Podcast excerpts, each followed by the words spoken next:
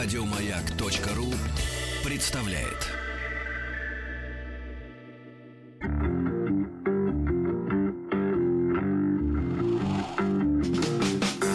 Сергей Стилавин и его друзья.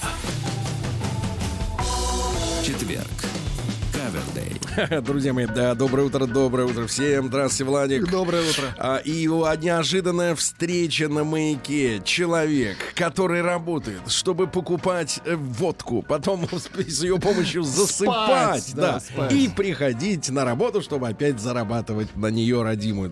Это все шутка, конечно. Это топливо на радиокарьеру. Спасибо. Понимаю. Но так ты, а- оно выжжет тебя, мой мальчик, изнутри. Да, да. Я не знаю. Вы знаете, Ну, я всю свою жизнь, э, Да. пока, э, значит, вот э, э, в публичной сфере нахожусь, всю свою жизнь получаю вопросы, Сергей, ну, от неприличных людей, что вы курите, а от приличных, ну, а как бодритесь? Вот, э, людям всем непонятно, а что ты в 7 утра такой веселый? Потому что по статистике, я напомню, ребята, 95% людей в любой стране, независимо от того, Конго это или Гренландия, вернее, Дания, вот, они встают, просыпаются с нехорошим настроением. Понимаете, С нехорошим. С хорошим встают только те, кому, нам, наверное, эротика снится. Ну, либо просто больные люди.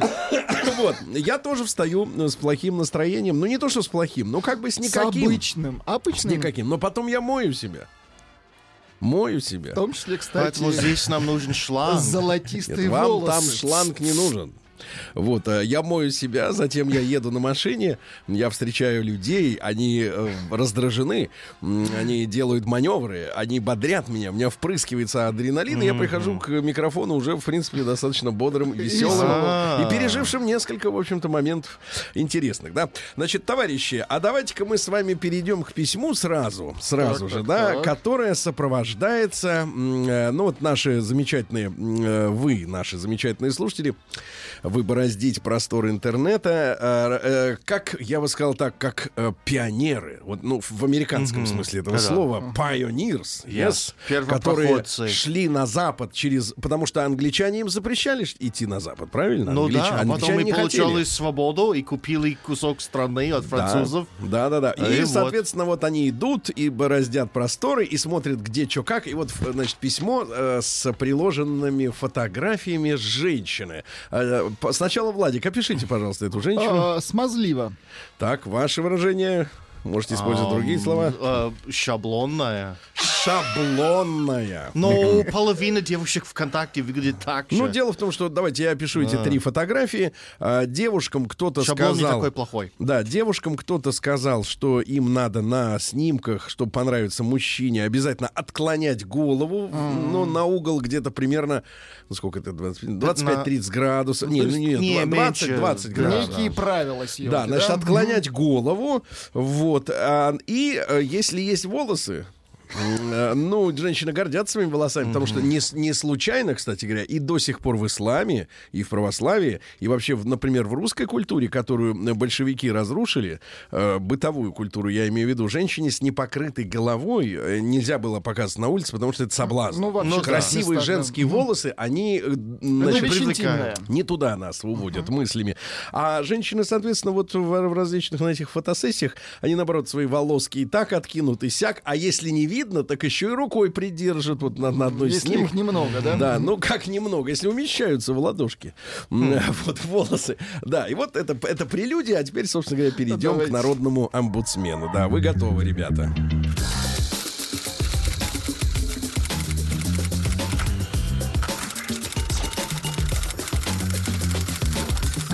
Приемная нос. Народный омбудсмен Сергунец. Знаете, я парирую на одно высказывание из э, Новгородской области. Э, Значит, когда Сергей грустный, он просто грязный. Друзья мои, может быть, вы ходите, некоторые из вас, в душ э, только лишь, чтобы э, э, мыться. Ну, я имею в виду физически с какую-то счищать так. себя грязь. Так, а вы А еще с я использую, целью? использую слово, которое ну, всегда, ну, вот до того, как он встретил какого-то филолога э, без патента и стал говорить вместо кушать есть, он говорил, я иду купаться. Ау. Он ходил в душ Ну, купаться. плескаться. У вас А, там наверняка утеночек есть, да, такой пластмассовый? Зеленый. А, есть, да? Зеленый, да, у- уточка такая есть, маленькая, хорошая. Господи, как... Конечно, конечно. Ну, а что, это же- зелёная. Погодите, Вот это это развлечение. вызывает Зеленое это сомнения. другое, Так. это игрушка. Итак, А. любопытная в рубрику «Народный омбудсмен Сергунец». Заголовок у статьи, э, ну, это посмотрю сейчас на всякий случай, автор есть. К сожалению, автор не указан. Если он найдется, я с удовольствием его э, тоже как бы ославлю. Эм, В хорошем смысле. Да. Свидание. Заголовок «Свидание». А ведь сейчас весна, вы знаете, сейчас вот все распускается, раста- э, и душа. Ну что и, там, и вы э, знаете, да, люди нач- распускаются. да, весна уже показывает, кто где, как говорится, гадил, да. Э, Вот, потому что проталины уже сошли. Да. И душа, душа начинает ждать романтики. Знакомлюсь давеча с нимфой на одном из сайтов знакомств. А я должен еще сказать про нимфу пару слов, что, конечно, безусловным козырем э, вот этой женщины, вернее, девушки, конечно, на фотографиях м, является молодость. Молодость, да. Что касается черт лица конкретных, да, то, к сожалению, совершенно стандартно, форматно увеличенные визуально брови, Ну, обычная такая да, внешность, и обычная. несколько крупноватый нос, но меня спросят, кто ты такой жердяй, чтобы оценивать женскую красоту. Мне Действительно, нравится, ребята, когда никто. нос достаточно крупный. Эти Вот микроносы видите, бесят. видите, Да, Микроносы бесят. Это Да, нравится, я хочу, чтобы на лице было лицо, а не просто какая-то точка в середине. Поэтому нет, ну, Нет, нос как нос. выглядит. Просто я имею в виду, что бывает покрупнее, бывает помельче. Вот здесь покрупнее. Но ничего, так, ни- ничего запоминающегося такого, знаешь, что вот так вот, ха, и запомнил. Нет, ну просто вот хорошая девушка. Знакомлюсь давеча с нимфой на одном из сайтов знакомств. На каком именно не играет роли, ибо такая ситуация может возникнуть с любым сайтом. Мгм. Но это банально.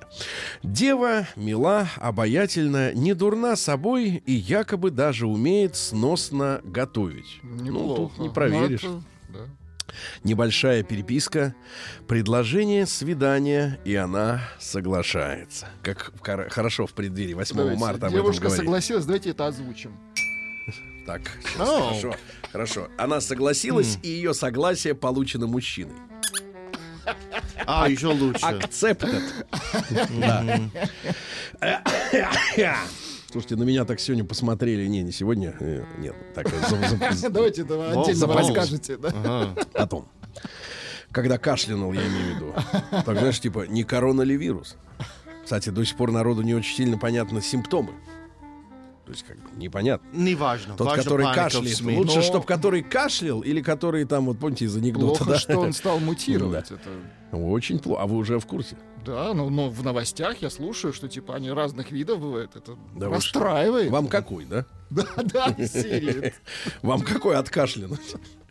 Небольшая переписка, предложение свидания, и она соглашается. Давайте вот это, она соглашается. Для женщины согласие это, в общем-то, фактически, да.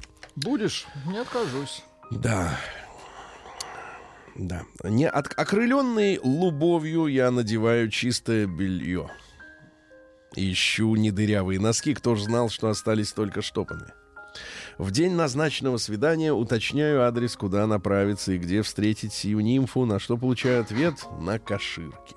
Ну, это, в общем-то, не бог весть какой центр, Мгм. то есть, скорее, не центр, но Ну, Нормально. какая разница? Один из нормальных районов, спальный район. Приезжаю в назначенный час к дому моей суженой. А что за женщины теперь, которые эм, сразу же сообщают, где они живут? Звоню ей по чуду китайской инженерной мысли. Ну, непонятно, что имеется в виду. Домофон, Ну, домофон наверное, или смартфон. наверное, смартфон. Но других-то нет. Да. Найди еще и какую другую вещь. И сообщаю. Любимая, я пришел. Скороспелки. Объясняю, где я нахожусь, и замечаю, что дама моего сердца плохо ориентируется в собственном дворе и не может понять, где я нахожусь, хотя объяснил я очень точно, так как топографическим кретинизмом не страдаю, а только наслаждаюсь. Я подумал, что дева в целях конспирации назвала какой-нибудь соседний дом или квартал, дабы в целях безопасности потом не оборачиваться на улице, но осадочек остался. На предложение совершить променад Мгм. Мое ненаглядное чудо спросило, а что такое променад? И в ответ. Я потом тебе расскажу. Я объясню. Ну, Вот, это а вот как вам это, Тим, слово. Тим, нет, погоди, а как вот это вам, вот вас это волнует вообще, вот как кабелирующего элемента, что женщина недостаточно недостаточно вашего уровня интеллектуально и просто у нее словарный запас беден. Меньше. Не не есть все твои слова парадоксально. Э, Женщины, которые работают, э, особенно, например, в, в мире политики и всякое, обычно я им не нравлюсь, а, поэтому, как сказать, не судьба. До беседы не доходит, я Я перевожу. вопрос другой задал. Когда я женщина... ответил. Нет, когда женщина интеллектуально до вас не дотягивает, вас это как? Тим, говори, никогда такого не было. Это просто... Было так, чтобы не Э, дотягивал? Владик немножко наоборот. Да, вот так. это, это в чем Всегда не воп- дотягиваю. Ну, вопрос. Трудно говорить. Вот Сложно, говоришь, как будто с Горбачевым. Ему вопрос, он тебе про обстановку мировую. Ничего. И вот я хотел бы... Вот не, не, я не люблю разговаривать с людьми, которые вот, вот одна вопрос, а они отвечают о своем. Это называется юлить, Тим. Юлиш? Ю- Знаешь, что такое юлить? Угу. Юлить. Лить, я Ю- понимаю. Лить. Yes. Крутиться, вертеться. Тебя Выкручиваться, а как ты будто начинаешь... ты в масле. Знаешь, вот э, эти ты Но танцоры ты стараешься лить на меня масло, и мне не нравится. Уже вылито все. Юлить, крутить. Да, крутить. Так вот. Я объяснил, на что она предложила пройти в номера харчевни, что неподалеку. Дескать, она недавно открылась, и ей хочется отведать изысканных блюд из-под крана в том заведении, на что я недолго мыча согласился. Мы прошли в харчевню, в которой были маленькие диванчики со столиками за занавесками, дабы создать уют и интим в сердцах и штанах влюбленных Какой лохов демон. которые идут на нерест. Да, ну это вот, ну, Ну, да, понятно, да. да. Местный офисный планктон, то есть обслуживающий персонал, сидел на других креслах и курил кальян. Нет, обслуживающий класс. Давайте называть э, планктон обслуживающим классом. М, Есть роботы-вершители, есть исполнители, правильно? Что тут? Типа того. Да, приятнейшее занятие в ожидании нереста. Нам предложили уединиться за занавесью. Ну, неплохо, кстати. Мы расположились, и к нам подошла юная официантка. Кстати, вот официантка была намного жгучая и привлекательнее, чем та нимфа, с которой пришел я. Которая спросила, чего желаете? А что спрашивает обычная официантка в Америке? Вот в этих классических, где как в поезде, значит, в купе в таких А, сидят. это будет- Первый было- вопрос. How are you? Hi, no, I don't know. Hi, welcome to McDonald's. Can I take your order? Ну, не знаю, что-то вот очень... Hi, welcome, а потом... Как на-на-на. перевести, брат, выражение Э. What about you? And what about you? И, и, и ваше желание? Или... а, а вы что вы хотите? Мгм. А буквально-то видишь, а что вокруг вас? Но я понимаю, это очень нелогично, когда мы Перевод. анализируем это выражение. Да, Да, оно тупое. Так вот, э, спросил, что мы желаем. Я Да. попросил меню, но получил ответ, что меню есть. Э, Но вот, я не э, покажу. Вот, М. э, но они только открылись, и пока они еще не додумались, э, значит, э, соответственно, упака... Ну, правильно, я тут, тут сложные выражения, я их пропущу. Я, как истинное быдло джентльмен, Ну, самокритично. Так. я спросил, есть ли кофе? Мне отказали. Спросили, спросил, есть ли чай? Мне отказали. Я с досады попросил воды, которую мне принесли в фужере для шампанского. Хрустальном, небось. Красиво. Моя пассия, так сказать, просит лимонад, официантка услужливо предлагает фрукты. Возьмите фрукты.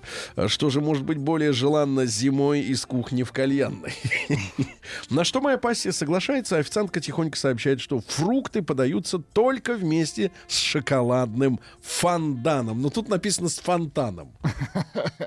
Пока официантка несла яство, зашел бойкий молодой человек, который предложил моему маленькому цветочку кальян, и она, стесняясь, согласилась. Итак, нам все принесли, фрукты были довольно сладкие, речь, э, ну, если тем более макать в шоколад, так они вообще не важно какие. Речь любви всей моей жизни была сладка, выдыхаемый аромат кальяна доводил меня до экстаза. Выдыхаемый, заметьте, а что творил вдыхаемый? Но тут свет очей моих захотела в дамскую комнату припудрить носик. Ага. В буквальном смысле, Владик. Она передо мной извинилась, вышла из-за занавесей, которые скрывали нас от чужих глаз, и спросила у официанта, где здесь туалет? Получив отказ, а, извините, получив ответ, она... Нет, где здесь туалет? Нет! На место! Сядь! Да, получив ответ, она удалилась с глаз моих. Я по природе довольно любознательный, обратил внимание сквозь щель занавесей, что секунд через 20 э, после моей будущей жены за ней последовали несколько человек, и почти сразу моя Так, так, милая так. вернулась ко мне. Вот это Опасно, настораживает. опасно. Я был очень рад ее появлению, но стал замечать, что она закрывает свои прелестные глазки и чуть ли не засыпает прямо рядышком со мной. Что ж, решено, просим счет, о чем я заявил официантке. Официантка приносит счет, написанный от руки на непонятном листочке, и сумма 17 тысяч 500 рублей. Да. Друзья мои, За- заметьте, это каширка. Это не Тверская. В эту стоимость входит 10% обслуживания с 1750. Окончательно убедившись, куда я попал, я смело требую терминал, так как карта у меня есть, а наличных нет. Официантка говорит, что может принять денежные средства переводом, на что я требую чек и терминал. Официантка уходит, приглашает э, менеджера в кавычках. Вот еще одного парня, с которым продолжаются те же самые качели. Он зовет службу безопасности Так. Уроженца гор. Невысокого роста, звать его Юнус. Мгм, Крепко с- Начинает сложен. меня стращать, давить, повышать тон и провоцировать. Точный диалог не буду приводить. Меня обвиняли, что я хочу кинуть заведение т.д. и т.п. Но в итоге мы договорились, что мы выходим, идем вместе со службой безопасности до банкомата и там рассчитываемся. Они еще не знали, что именно этого я и хотел в этой ситуации. Ау. Мы вышли втроем из заведения. Я настоял на том, чтобы мы проводили мою вторую половинку, и почему-то этот юнус начал нас вести к тому дому, в котором якобы проживала моя любовь. Мгм. Но потом они поняли по моей хитрой ухмылке, что они в этом прокололись, Ага. И так называемая Ольга вырвалась вперед к так называемому, в кавычках, своему дому. Да. Слушайте, а это же люди работают. э, Ну, это просто разводка. команда, да. Команда. Мы дошли до ее, в кавычках, подъезда. Она приобняла меня на прощание. Она продолжала строить из себя девочку, которая очень беспокоится по поводу возникшей ситуации, переживает за мою безопасность. На что я велел ей... Иди домой. Но иди она, лесом. но она решила покурить. То есть кальяна еще не накурилась. Нет, кальяна не хватило, это удоволь- удовольствие было. Да, я как воспитанный человек подождал, пока она покурит, э, ждал, пока я сам успокоюсь, и я ждал, что успокоюсь, вот, э, что они будут нервничать еще больше, я ждал. Время шло, сигарета давно погасла, а Ольга никак не могла зайти э, в подъезд. Оказывается, у нее не было ключей.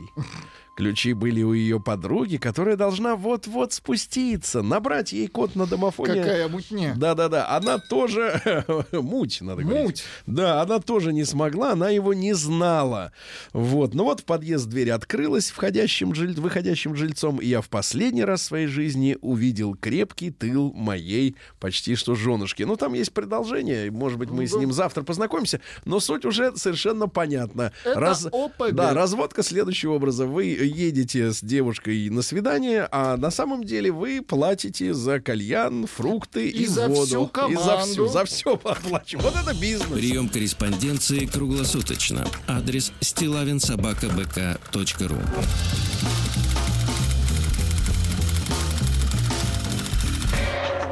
Фамилия Стилавин 2 Л. День дяди Бастилии пустую прошел. 80 лет со дня рождения. Ух ты, а ей уж 80.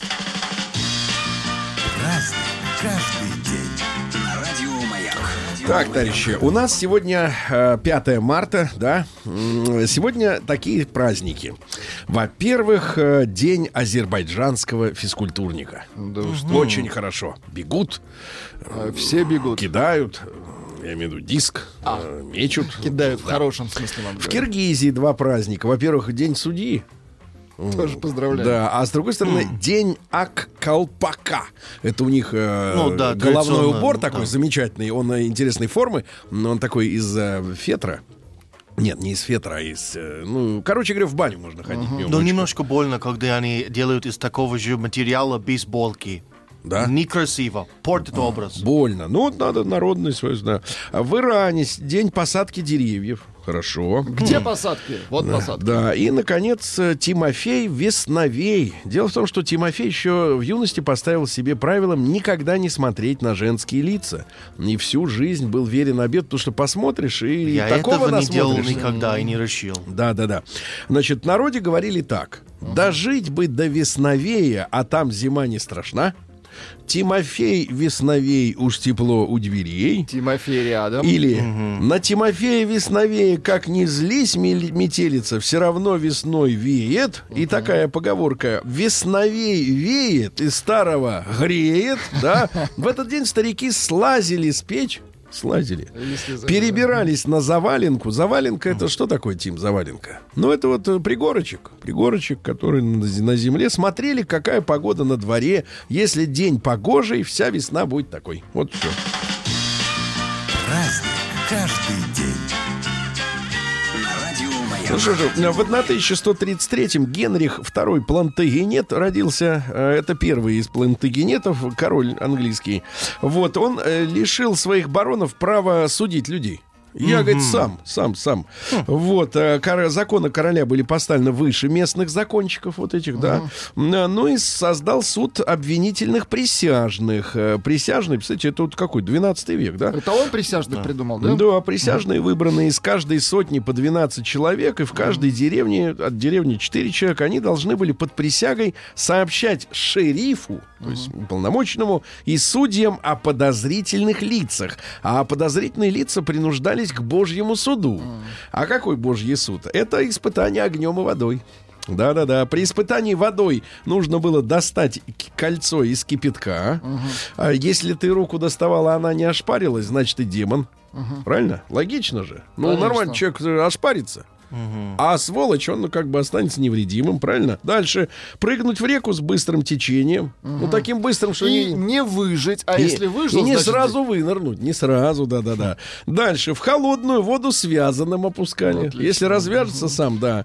Вот такая вот там история. После да. этого фокусники Через начали- раскаленный костер надо было ходить. Появились. Вот, выдержавший все эти испытания, признавался оправданным, а тот, который говорит, хватит, хватит, тот, значит, демон. Ну и вот и... Ло- ловко они это придумали. Отлично, ловко. да, да, да, отлично. А дальше что у нас? В 1326-м Лайош Великий родился. Лайош. Как вы Наверное, понимаете, наш человек. Венгер, нет, не ваш. А, он венгер, почти венгер, да-да-да. Хунгари. Ага. Вот. Хангари. Да, м- голодный. Да. Да. много сделал для крестьян, значит, но мало заботился, он еще и польским был королем, о проходивших, происходивших в Польше смутах. Ну вот, постоянно требовал от поляков бабла и, наконец, отторгнул от Польши Червонную Русь. Вот смотрите, у нас сейчас есть Великая Русь, есть Белая, Белая Русь, есть Малороссия, Да. и есть еще И Червонная, Червон. то есть Красная, да, Червонная Русь. В- Кстати говоря, синонимом Червонной Руси является историческое название Галиция. Галиция это австрияки придумали, это Мгм, немецкое. То есть это, короче, это все наши люди, но просто всех э, начали учить по-разному относиться к друг другу. И в итоге вот сейчас мы что имеем. Э, В 1512 году Герхард Меркатор работал, это фландерский. Фландерский это Голландия, да? Э, Географ э, составил первый атлас. Вот, кстати, говорят, что на атласе на этом очень четко, Владик, Так. это самое страшное. Очень, Очень четко, четко чтобы- на- про- прочерчены а, все а, пог- пограничные, значит, вот э, очертания, извините, пограничные очертания, дурость какая. Короче, все очертания Границы. этой Ав- а, Антарктиды, М. которая скрыта сейчас подо льдом и которая как бы не видна эта граница. А он откуда-то узнал. А он да? узнал, понимаешь? И вообще сейчас есть версия, что это вообще не, не, никакой не остров. А это, наоборот, нас окружает. Вот плоскоземельщики, они знают, что говорят. Они говорят, это за, за Антарктидой есть еще земля. А нас туда не Давайте пускают. д- дадим название. Например, назовем это «Заземелье». Да, заземелье. И заземлиться это значит туда вот жухнуться. Сколько еще открытий чудных нас, да-да-да. Ну что же, дальше. В 1558-м медик Франциско Фернандес послан в этот день королем? Испании Филипп, Филиппом II в Мексику, чтобы изучать растения, которые в Европе неизвестны. Хорошо. А он, урод, оттуда привез табак. Вот ну, мог что-нибудь нормальное привезти-то. Гадость Кактус какой-нибудь, ну, еще что-нибудь лечебное, понимаете? Алоэ. Алоэ. А он привез отраву. И теперь, представляешь, народ-то бедный, он же не может соскочить с этого. Им надо же покурить, рука тянется, в рот пихают себе эти. А Фи- кальяны? Вот именно. Значит, Антуан Ужас. де Ламот Кадиллак э, в 1658 родился. Это лейтенант французской армии. Он управлял северными, э, значит, в Северной Америке владениями французов. Основал Детройт, который вы потом отжали у французов. И теперь он не Детруа, Детройт, baby. Yes, yes, yes. Детруа, это не для нас. Да, В 1687 году в ходе изоляционистской политики Сококу, ну помните, японцы 200 лет жили Да-да-да, сами, закрыли. Эм, японцы завершили ликвидацию перешейка между своим островом Хоккайдо и русским Сахалином. 90-километровый перешеек был срыт за 45 лет непрерывных работ, на которые направлялись уголовники и алименщики. А образовавшийся пролив между Хоккайдо и русским Сахалином Что с ним? позднее стал э, называться Р- Лаперузов. Вот, да, срыли. вот. Срыв. Лапа, Да, срыв. срыл. Да, да, да. Значит, в, тысяча- Очень хорошо, в 1700 очень хорошо. Красиво. В 1703 Василий Как Кириллович минимум красиво. а, да, Три- Тридиаковский родился писатель и придворный э, поэт. Но читать произведения Тридиаковского, конечно, очень Ну, непросто. чуть-чуть дайте. Вот, на- напри- на- вот, пожалуйста. Значит, стихи до пушкинской эпохи. Видеть все женские лица без любви беспристрастно. Спознать новость девицы, учинять повсечасно. Это стихи, да? Казать всем тоже уч- Казать. учтивство, учтивство. Все искать свою радость, такову то любимство дает в жизни, дает в жизни всем сладость. Ну, жесть. Вас бы повесили за то, что вы бы на улице разговаривали как сейчас. Ну, Просто повесили. Нет, а при, при Иване Грозном, мне кажется, накол сразу. Ну, почему сразу накол? Да потому что К этим толмача, толмача накол, потому что ты же слышал. Да. Да, да, да. Или, например, там сей Да любовь. хватит, Да нет, ну. послушайте. Там сей. Вот э, эти стихи, если разучить, мне кажется, поляков можно по- получать можно. без. по- по- понимать без переводчика. Там сей любовник могл ей, который угодить. Могл. Могл. Гогл. Могл. Счастью неба чиня все зависно, в жаре любовном целовал ю, присно. А, наверное, ему все попускало чинить. Ужас. Даже непонятно, о чем идет речь-то. По- Смысла по- даже не Про бабу уловить. понимаю. а Бро- Бросает, понимаешь, вообще ужас. Н- Ну, дальше. Что у нас? В 1770-м бостонская бойня произошла. Это расстрел английскими солдатами толпы жителей во время беспорядков в Бостоне. Вот мы все знаем про чаепитие, Да. где они утопили бостонцы чай. Да. скинули как с кораблей. на А этому, налогов. да, а этому, соответственно, предшествовал вот расстрел э, людей э, на улицах. Но инцидент закончился удалением из города всех английских военных. Говорит, идите отсюда. В 1836-м Самуил Кольт изготовил свой первый пистолет «Тексас» А чем хорош Кольт, Тим? 34-го А калибра. чем хорош, а, военные силы США использовал к Кольт 11 года, по-моему, 80 лет как главное дополнительное оружие каждого солдата. Вы скажите, пожалуйста, а вот э, 34-й калибр, это большой? Это странный калибр. Почему? Но не очень большой. Ну, а нет. стандартный у вас сколько? Да, для, особенно для Кольта он придумал 32 и 45. Поэтому почему 34 4 был нужен, я не Чушь. знаю. В 1862-м Зигберт Тарраш родился. Это немецкий шахматист, э, пропагандист шахмат. Он основной труд свой назвал 300 шахматных партий. Э, Вот, где для обычных людей, таких как вы, Владик, изложил э, принципы позиционной игры. Вот. а, Вообще он поставил крест на шахматах первым, как на азартной игре. Он сказал, что это математическая игра, это аналитическая игра, это не азартная. То есть это вот в карты ру- рубить на деньги, а шах перестали играть на деньги, короче. Так вот, э, на научную основу после него, э, со- соответственно, встали шахматы. А В 1868 придумали степлер, по-русски скрепкосшиватель изобретен в Англии. Роза Люксембург в 1871 основательница Компартии Германии. Вообще она была пятым ребенком в буржуазной еврейской семье. Папа был коммерсантом. То есть, в принципе, деньги были. Но душа-то звала на баррикады. Понимаешь, Владик? помочь вот всем, у вас, да. вот у вас деньги есть. Вы на баррикады. А, да, да, да. В кошель же лезете. Да, да, да. Эдуард Белен, это французский изобретатель в 1876 Он первым осуществил передачу фотоизображения в 1907 году из Парижа в Лион. Слушай, фото молодец. изображение. Здорово, То есть да. он понял, как оцифровывать, да, вот фак- фактически. Э, В 1870, э, так, ну это муть, э, это тоже. Вау. А, вот, интересно. В Цензура. 1800... Нет, нет, просто муть. В 1892-м Касьян Ярославович Галейзовский родился. Это наш артист э, балета Большого театра, балетмейстер, новатор. Он работал в самых разных жанрах, от классического балета до постановки шоу «Girls» в мюзик-холлах. Это когда женщины ногами, вот у них они все Как такие. вы выражаетесь в трусиках, да? Да, это вот там не надо. Значит, э, ставил концертные номера и тонко чувствовал как бы эротизм музыки Скрябина. И с наслаждением и неисчерпаемой фантазией воплощал свои идеи в танцевальных композициях, используя красоту тела как живой скульптурный э, э, значит, инструмент. Что, Он Скрябина лепил захот- из же... Есть Скрябин? Нет. Ну и ну ладно. Хочется послушать А в Скрябина. 1896 э, вот еще один поэт замечательный. Кондрат э, Кондратич Острахович родился. Он же Кондрат Крапива. М, Это у нас народный писатель Беларуси, вице-президент Академии наук Белорусской ССР. Значит, стихи. М, э, Хотите по-белорусски? Конечно, хотим. Это наши братские стихи. Вот, я буду э, читать... э, Вы будете на родном Да, читать. на родном, да.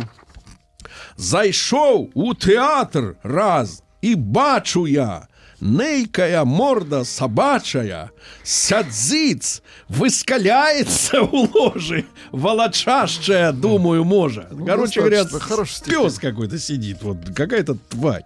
Значит, э, дальше. В 1901 году сегодня в церковных ведомостях в России опубликовано, об отлуч- опубликован официальный материал об отлучении Льва Толстого от Русской Православной Церкви. Вот. э, да Заигрался. Да выступался, Да, бородатый. Лев, Ага. да, в Николаевич. 1910 году Мамафуку Андо родился. Ну-ка, Тим. Мамафуку. Мамафуку, И ну-ка. они из Африки, а Мамафуку. Нет, это из Японии. И А как через японцы, как Нигерию. японцы говорят по- по-английски? Ау. Если по-русски перевести. Ау, Сейчас надо об этом немножко Пускай подумать. Японец говорит по-английски, да. А, больше как... Я, я, я, я не готов. Надо учиться немножко у себя. дома. Понимаю, у себя надо Но учиться. главное, что у, них между L и. R э, Нет различия, поэтому... Да, ну, это как у доктора Добина, у него. Поэтому hero, поэтому есть два вида азиата. Есть, Это hello. есть hero и hello.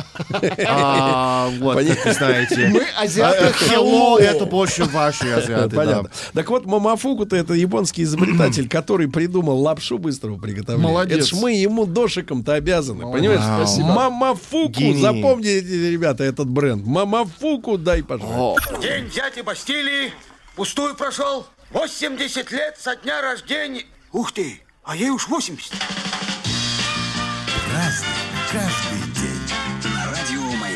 Так, товарищи, что же у нас интересного еще сегодня произошло? В 31 году Тамара Григорьевна Миансарова родилась певица. Есть у нас. Замечательно, конечно. Парасольки, парасольки для дорослых и для детей. Парасольки, На родном языке Тима. Типа того, да. А что такое, скажите, просто, нет, э, чем жалеть? Что такое парасольки? Я не Ну, знаю. так узнай, надо же надо начинать уже, начинать Хорошо, уже, да. А Владимир Ни- Никитич Маслаченко родился в 1936 году и футболист, а потом замечательный телекомментатор, очень яркий, талантливый и не матерился. Очень вот так хорошо. вот, да. Сегодня в 40 году образовано конструкторское бюро авиаконструктора Сухого. Тут вот неподалеку, на Ходынке. Вот очень хорошо, да. Дальше что у нас интересного в этот день произошло? А, вот, в 46 году в Фултоне Черчилль произнес свою знаменитую речь э, про железный занавес. Ау, ну. Но, что самое это интересное, я же нашел, ребята, один из самых... Откуда слово-то это взялось, выражение? Железно. Одним из первых а использовал этот термин никто иной, как, знаете кто? Йозеф Геббельс, ребята. Да вы что? В своей статье под названием «2000 год», которую он опубликовал в 45 году в феврале, в 45 феврале, В феврале. да, да, да. под Он, писал, он писал, что СССР отгородит железным занавесом восточную и юго-восточную Европу от остальной части, когда захватит вот э, по, по итогам Второй мировой войны вот эти территории. А, Короче говоря, геббельсовской терминологией пользуйтесь. Американишки. Ага. Дальше. Эдди Грант. Это в 48 году. Ну, вы все знаете. С Гаяны. С Гаяны, да. Ага. Да не За проблема, нужно все нормик. И, Сергей, Да. я Да. узнал, что парасольки — это зонтики. Это французское слово А, парасоль. Парасольки. Да. В 49-м Талгат Нигматуллин, замечательный киноактер и, и пираты 20 века, один из один и без оружия. Короче говоря, мастер восточных единоборств. Очень э, печальная судьба у него. Как-то его в ближайшем окружении нашелся э, враг. Вот. Глеб Павловский, вот политтехнолог, в 51 году родился. Очень умный человек в очках. Хорошо. Да, в 53 году не стало сегодня Иосифа Виссарионовича, но никто... не- э, Смотрите, есть много версий относительно того, как его убивали, но никто не спорит с тем, что ему, по крайней мере, не, не пытались вызвать скорую помощь, когда он несколько часов один умирал в своем кабинете. Самая нелепая отмазка, он сказал не входить. Вот. А я хочу, э, чтобы мы послушали речь э, Иосифа Виссарионовича сегодня. По- Он обращался к метростройцам. Давайте послушаем, как его голос просто звучал. Подождите, авансом рукоплескаться. Вы если не знаете, что я скажу. Партия и правительство наградили за успешное строительство московского метрополитена одних орденом Ленина, других орденом Красной Звезды, Не торопится. третьих орденом Трудового Красного Знамени, четвертых грамотами Центрального исполнительного комитета Совета СССР. И вот у нас вопрос, а как быть с остальными? Хороший вопрос. Как быть с остальными товарищами, которые работали не хуже, чем награжденные? А может даже и лучше. которые по мере сил клали свою кровь, труд, усилия на дело московского метрополитена. Как быть с ними? Вот вопрос. Мы вот президиуме глядим на вас, рожи не у всех одинаковые. Отлично. Рожи, рожи не у всех одинаковые. Он забористо прек- говорит. прекра- Не, отлично. И, кстати, заметьте, у нас же какое ощущение, да?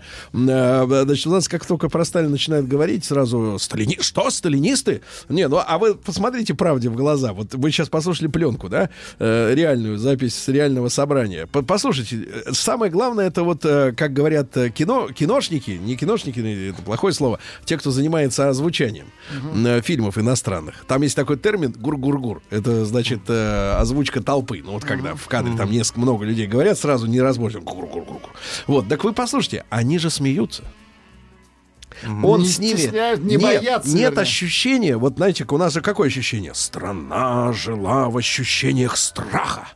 Люди боялись вообще посмотреть на что-то вокруг. Слушайте, они, при- они ржут. Они реально ржут. Ну, И- Сергей, кто-нибудь мог сказать, что это что-то какая-то официальная реакция, как «А-ха-ха, Нет, а-ха-ха». ре- чувак, официальную Да. реакцию я однажды, я тебе скажу, видел.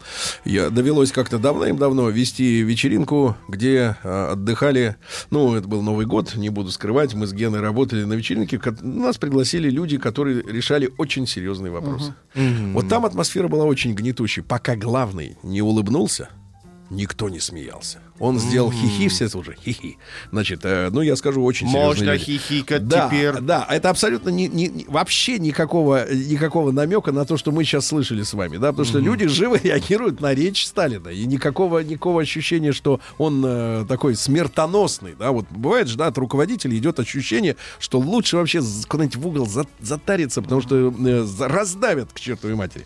Такого ощущения нет, вот в чем прикол. А, в 58 году родился сегодня, к сожалению, умерший. В 88-м было всего 30. Так. Один из команды Биджис Энди Гиб. М, Хороший тоже.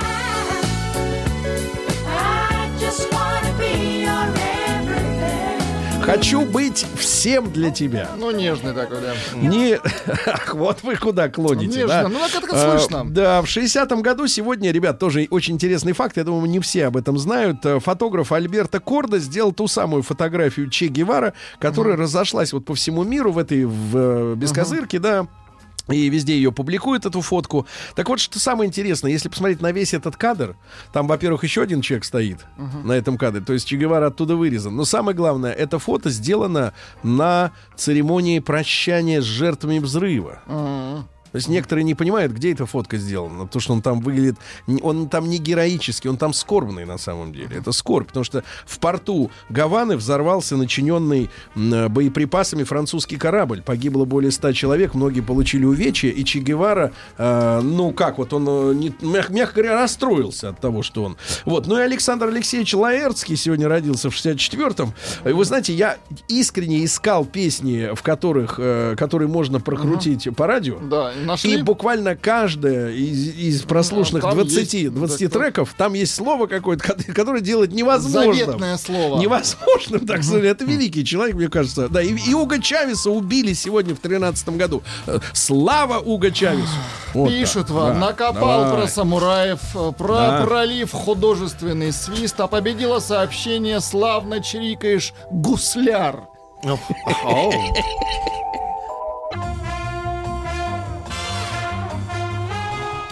Сергей Стилавин и его друзья. Четверг. Кавердей. Ну, Товарищи, сегодня с нами американец. Вы чувствуете, насколько у нас э, радостное, искрящееся добро. Абсолютно, Сергей. Это позитивом. американское утро в России. Ну, Доброе утро всем, Я особенно Владик. согласен, да, юмора гораздо больше. Да, Гораздо. Владик я стреляет. слышу вас.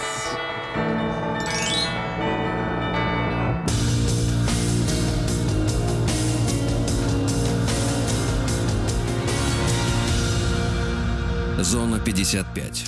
Ну что же, дальше.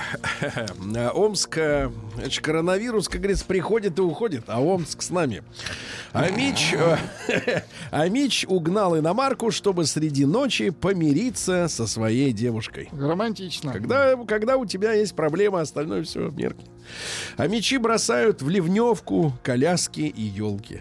Да ладно, ну Да. это отвратительно. Коляски и елки.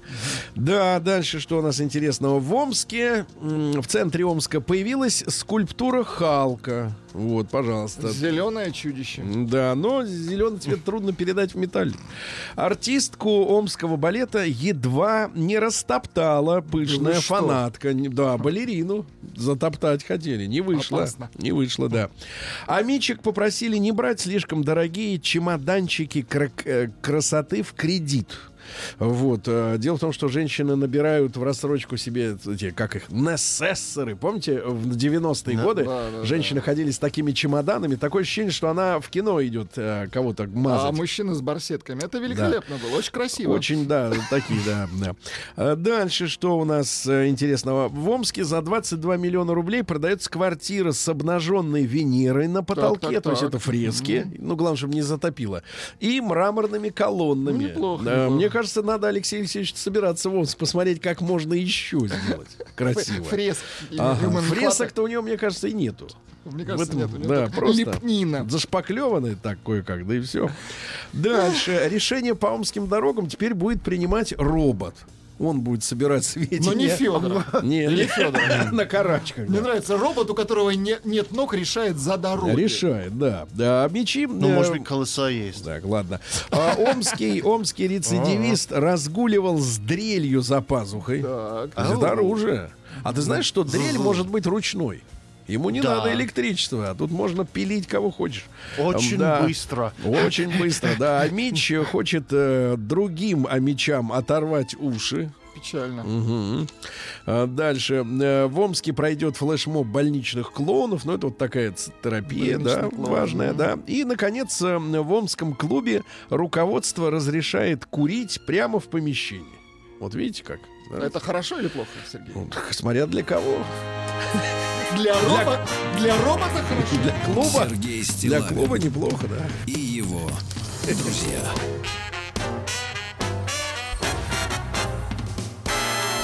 Так, ну что же, товарищи, э, эксперты узнали, сколько такси возят э, людей в Москве без разрешений. Около трети, ребята. Треть. Около Конечно. трети без лицензии. То есть вы их как Да. бы вызываете, а они без документов. Да-да-да. Исследование основано, контроль, основано на контрольных И напоминаю, закупках. когда они сделали закон, это абсолютно будет запрещено, чтобы иностранцы ездили по России на своих правах.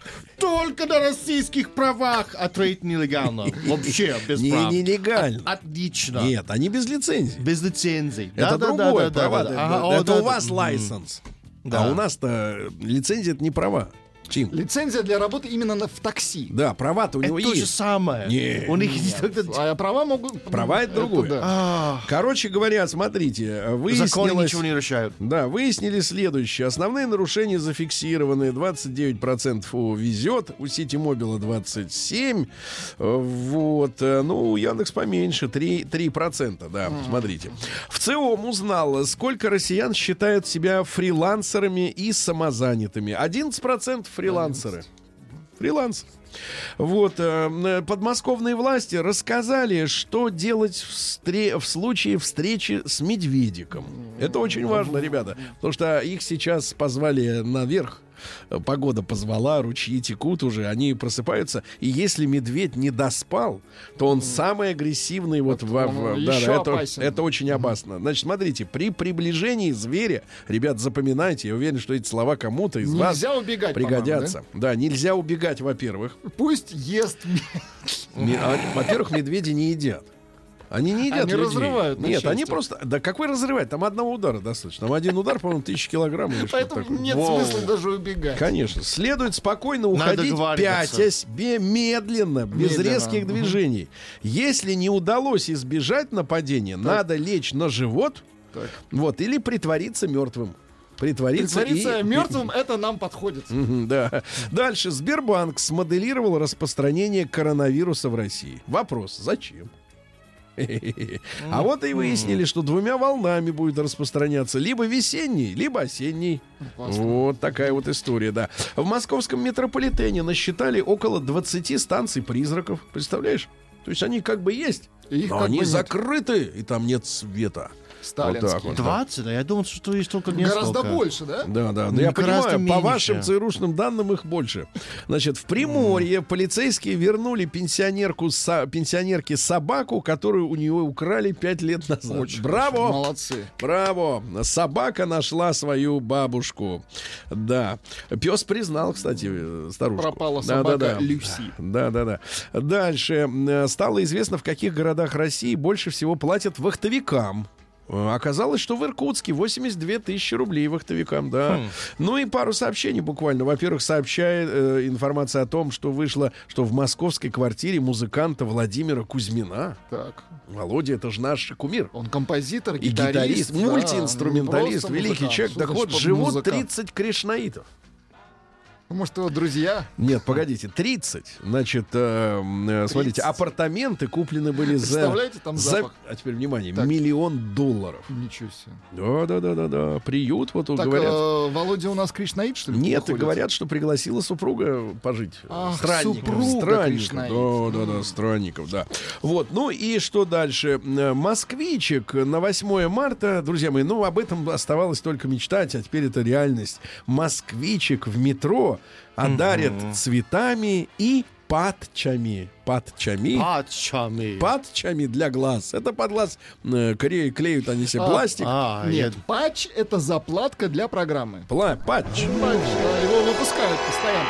Патч. Владик далек от культуры Наука женской. и жизнь. Женская, да. Да, значит, ну смотрите, теперь главная новость, наверное, недели. Попугаи. Так. Попуг- Как попугай по-английски? Parrot. Как? Parrot. Перец? Перец? Ну, Круто. Ну, а перцы, они тоже Перец. разноцветные. Так вот, э, попугаи понимают основы теории вероятности. Да ладно? Да, или да, или нет, понимает. Да, да, да, да. да. Слушайте, я смотрю, вы по-разному можете, да. Не зря пришел. Ученые рассказали о лечебных свойствах слюны человека. Для Да, кого? Да, да. Если поплевать, то все зарастает. Так, кстати говоря, смотрите, за сутки во рту у человека производится до двух литров слюны. И все это Воу. куда-то... Сергей, ешь можно продавать. Конечно, конечно, продавать. Дальше. Мужчины чувствуют запах возбужденной женщины. Представляете, как... ос- Да-да-да. Висман, ну вот есть висманисты, морганисты, да, вот, провел исследование, значит, выяснилось, что, значит, мужчины отп- а- отправляли запах возбужденных женщин в категорию более привлекательного, возбужденных, да. Как они в качестве эксперимента возбуждались уже... э, Это второй вопрос. Другой вопрос, да. Но в любом случае мужики чуют за версту. Это хорошо. Да. Ученые вырастили грудное молоко в лаборатории. Очень Молодцы. хорошо. Российские ученые написали книгу про фауну Мурманского региона и ошиблись почти во всех случаях. Значит, да, описали 19 видов вредных для растений насекомых, а только в четырех случаях а, это оказалось правда. Представляете? А потом люди-то будут читать книгу и будут верить этому всему. Чего? Ну, быстрее. Тут специалисты про медведей пишут, ну как вести Да, себя в тайге. да. Лучше всего пришить к одежде колокольчик. Его звон отпугивает медведей. И лучше не ходить по медвежьим тропам. Их Да. можно узнать по наличию медвежьего помета. Понять, что это помет медвежий, несложно. Как правило, из него торчит колокольчик. Да-да-да. А поза, в которой вы спите, рассказывает о ваших отношениях с, э, партнером. Ну вот смотрите, если у вас э, м, э, поза... Никого нет рядом. Если вы касаетесь ногами друг друга, Ага. касаетесь, то значит у вас доверие. Да. Касаетесь Дальше. ногами, хорошо. Запах роз борется с бессонницей. Хорошо. Э, И пиво египетских фараонов э, пахло фруктами. Хорошо. Ну и, наконец, ура- муравьи умеют укатываться от проблем. Укатался от проблем. Хохотать. Нет, не ухахатываться, а Новости укатываться. капитализма. Да. А В Австралии, ребята, мне писали об этом наши слушатели, ограничили продажу туалетной бумаги. Не больше четырех рулонов в одни руки. Настоящая паника. И, кстати говоря, из-за коронавируса. Вот, австралийцы закупают э, туалетную бумагу, э, вот, э, потому что она производится в Китае. И они боятся, что новые партии Что будут уже с скоро. вирусом. Мгм. Как говорится, сходил в туалет и все, и заболел. А в Испании поймали преступников, которые везли наркотики внутри мрамора. Да, дальше. Мужчина получил два года тюрьмы за то, что обезглавил э, кролика для приготовления рагу. Ну, видите, да, Ужас вот так вот, какой, да. А В Лондоне студенты из Сингапура Джонатана Мока избили при, при подозрении в э, коронавирусе. Вот так вот, Вот, да-да-да. это Лондон.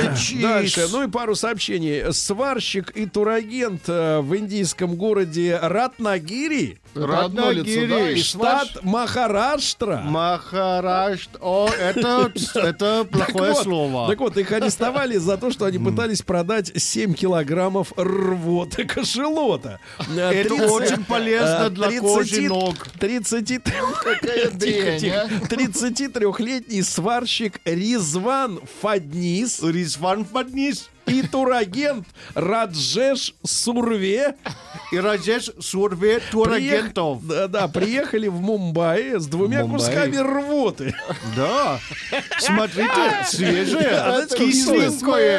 А знаете, сколько стоит Сколько? рвота? А рвота за килограмм 18 миллионов рублей. Рупий. Рублей. 18 миллионов рублей за килограмм. Это У них с- было 7. Ну и, наконец, ребята, Давай. новый флешмоб. Серьезный Чтобы, бизнес. чтобы доказать худобу, девчонки, а теперь мужчины, может ли ваша женщина вот то, что я сейчас Доказать скажу? худобу, да? Чтобы дока- Это один из доказать, наших богов. да, чтобы доказать, молчи, уплыть. Чтобы доказать худобу, они ставят на ключицу свой тюбик с помадой. Если он стоит, то девушка худая. А? Вот так, да. Поставь тюбик. Худоба. Удаба. Удаба. Дубада. Бундоба. Вундербар.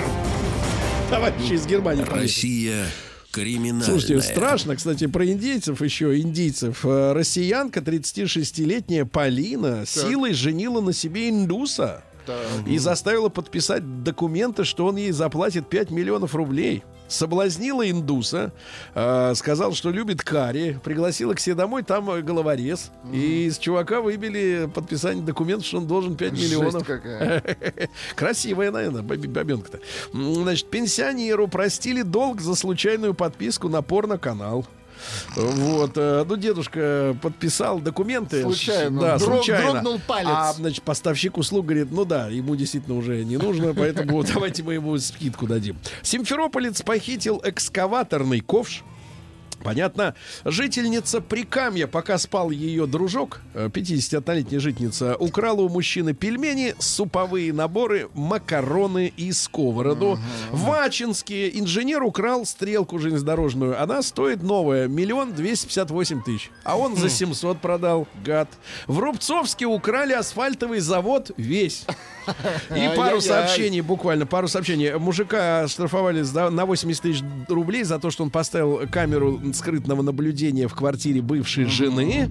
Вот. Ну и, наконец, э, гениальная новость. Э, В Каспийске, это Дагестан, э, значит, мужчины в костюмах героев мультсериала «Маша и медведь» дрались на сцене и, значит, перед детьми. Волтузил сначала чувак в костюме медведя, мужика, потом подошел, подошла еще Маша и Маша, наваляла да, еще сверху. Наваляла Маша.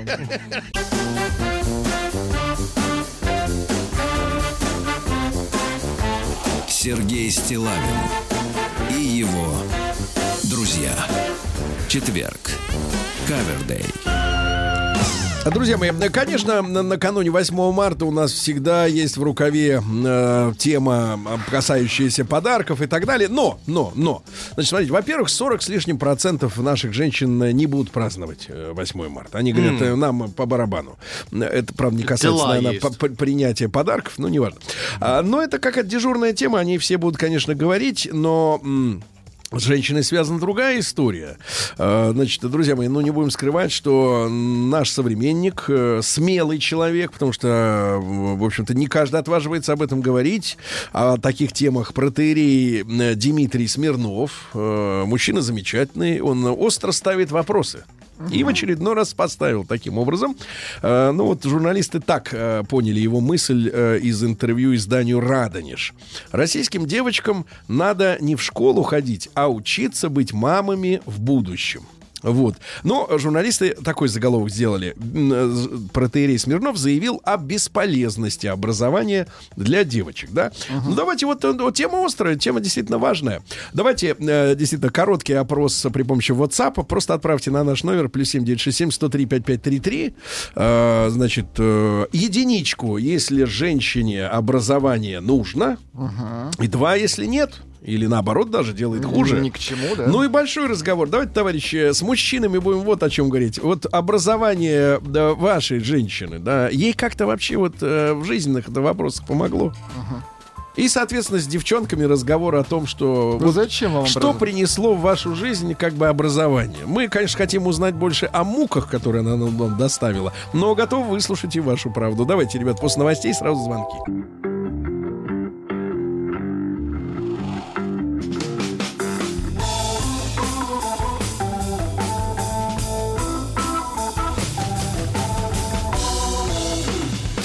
Сергей Стилавин Ну что же, громкий, раз- э, громкий заголовок э, статьи, который попадается на глаза, э, э, так сказать, обитателям интернета, выглядит следующим образом. Протеерей Смирнов заявил о бесполезности образования для девочек. Понятное дело, что беседа, она поставлена в другом эмоциональном, э, так сказать, ключе, э, которая была опубликована. Но журналисту, у журналиста сегодня такая профессия, да, э, такая суть работы, чтобы выковырить, я бы сказал так, выковырить вот таким, знаешь, вот бывают такие вот люди, у которых на мизинце А, отрощен, гитаристы, отрощен гитаристы. залакированный ноготок такой длиной. Брать баре. э, длиной где-нибудь э, сантиметр. И вот он этим ноготочком через гноеродный прыщик, значит, выковыривает оттуда что-нибудь такое, вот, а потом намазывает Это тонким, тонким слоем, да, чтобы, чтобы люди, которые просто вот на сайт заходишь, там, например, в Москве плюс 8, коронавирус в Китае, протеерей Смирнов заявил о бесполезности образования для девочек. Сразу как бы картина-то мира вся ясна. Понятное дело, что там акцент немножко по-другому в статье, и даже не немножко расположен, но тем не менее... Значит, вот цитируется, что российским девочкам не надо ходить в школу, а надо учиться быть мамами в будущем. То есть от этого больше толку. То есть речь идет о больше толку. Но, тем не менее, давайте мы с вами все-таки поставим вопрос четко и жестко. Э, Женщинам требуется образование. Отправляйте один э, на номер плюс 7967 103 5533. Это наш WhatsApp. Просто единичку в сообщении, больше ничего не надо. Два не надо. Два двоечку отправляйте, и с ним э, и без того хорошо. Правильно? И без того хорошо. Ну и большой разговор. вот женщины гробят э, там э, лучшие свои годы, правильно, на получение образования. Ну вот, они потом, правда, пред- предъявляют претензии, что, мол, лучшие годы они потратили на какого-нибудь очередного упыря и мерзавца, и, конечно, негодяя. Но на самом деле большие годы самые цветущие украдены образованием у женщины, а вовсе не, конечно, не мужиком. Но, тем не менее, давайте-ка мы с парнями поговорим. Вот смотрите, ребята, большой разговор. Вот у вас э, э, были образованные женщины. Ну, Или есть образованная Ну, женщина. так случилось. Вот что с точки зрения, давайте так, с точки зрения семейной, мы не про карьеру сейчас, да? Карьеру, конечно, карьеру без образования не построишь. Но с точки зрения семьи. Вот есть папа, есть... Есть, а, вернее, ну вот вы папа, она мама, да, у вас есть там ребенок, например. Э, Что э, с точки зрения семьи именно этой вашей женщины дало образование? Ну, давайте вот об этом сегодня поговорим. Мужчина со своей колокольни, как говорится, женщины со своей, да. Мы с точки зрения семьи. Для карьеры, для того, чтобы стать Ну, там космонавтшей, вроде как все на да. космонавтшей, брокером, врачом, конечно, ребята, никаких вопросов нет. Тут никто и не говорит, что надо без образования во врачи пихать людей. Вот, давайте Юру. из- Запихивать. Да, Юрочка, доброе утро. Да. А, доброе утро, Да. о, дорогие ведущие, доброе утро, радио Да. Маяк. Да, Юра, вот, Короче- пожалуйста, да, ваш ответ на вопрос. А, Короче, думаю, что этот человек сказал, не подумав, потому что... Вот Ну, только погодите, вчера погодите, у- давайте, смотрите. Да, Значит, смотрите, тут суть такая. Мы обсуждаем не Дмитрия Смирнова, которого, как всегда, будут перелопачивать его выражения журналисты. Я уже говорю, что контекст беседы другой. Суть не в этом. По, по факту той темы, которую я уже под- перед вами ставлю. Для по семьи факту, образование. Для семьи. Зачем образование вашей женщины? А, хорошо, для семьи. Вот у меня жена медсестра, вот Так. она выучилась вот в медколледже. Да. Вот, то есть для семьи, вот, вот того же кота полечить, или меня полечить, или вот, не надо никуда нам бегать. Это Очень удобно, удобно, это очень удобно, хорошо. Так, отлично. Итак, образование медсестры годное дело, правильно? Да. А мы о теоретических всяких разных образованиях. Докторские степени, кандидатские диссертации и прочее, прочее. Давайте, Пишет, Владик, не э, морщитесь. Ю- пишет Юра из Харькова. Давайте. Э, В основе своей, э, в основе своей ма- массы женщины не особо умные. Образование зачастую никак это не меняет. Мгм. Я думал, будет жестче, камуфлирует. Да, а вот товарищ пишет. Смотрите, Владимир, 54 года. Очень, по, очень так сказать, э, хара- характерно. Я прочту, как написано. Образование, мракобесия, церковная, поддерживаемое государством, сейчас выползает отовсюду. Этот протеерей просто его обозначил. Владимир, 54 года. Вот, Ну, вот такая, видите. такая позиция. Что же это, это лезет мракобесие, значит, соответственно. Да. В Ну, универе встретила мужа. Спасибо высшему Да. образованию. Он двоечник, а я староста и отличница. В, Староста с коростой. Можно. Не надо. да. В итоге вместе 11 лет. Я счастливый, счастливая и теперь... счаст- Wait. Да. А вот смотри- Короче, она стала домохозяйкой, Ну, это важно, ну. а он стал успешным. Да. Поэтому тоже это очень часто э, есть вот эта идея в обществе, что если у тебя есть э, пятерочки, то это значит, что ты такой умный и будешь успешным. И очень часто это не так. Пятерочки-то в смысле не Хабаровск, правильно? Ну, А да. циферки просто нарисованные. А вот из Красноярска, Тупая смотрите. агрессия помогает тоже в Из жизни. Красноярска. Я понимаю, в драке очень помогает. Э, Первая жена И в была не шибко образованная. Я гадал кроссворды, она мне в рот глядела. А нынешняя, дальше большими буквами, профессионал и биг босс. У нее, а дальше большими буквами, своя машина, своя работа, своя квартира, своя жизнь.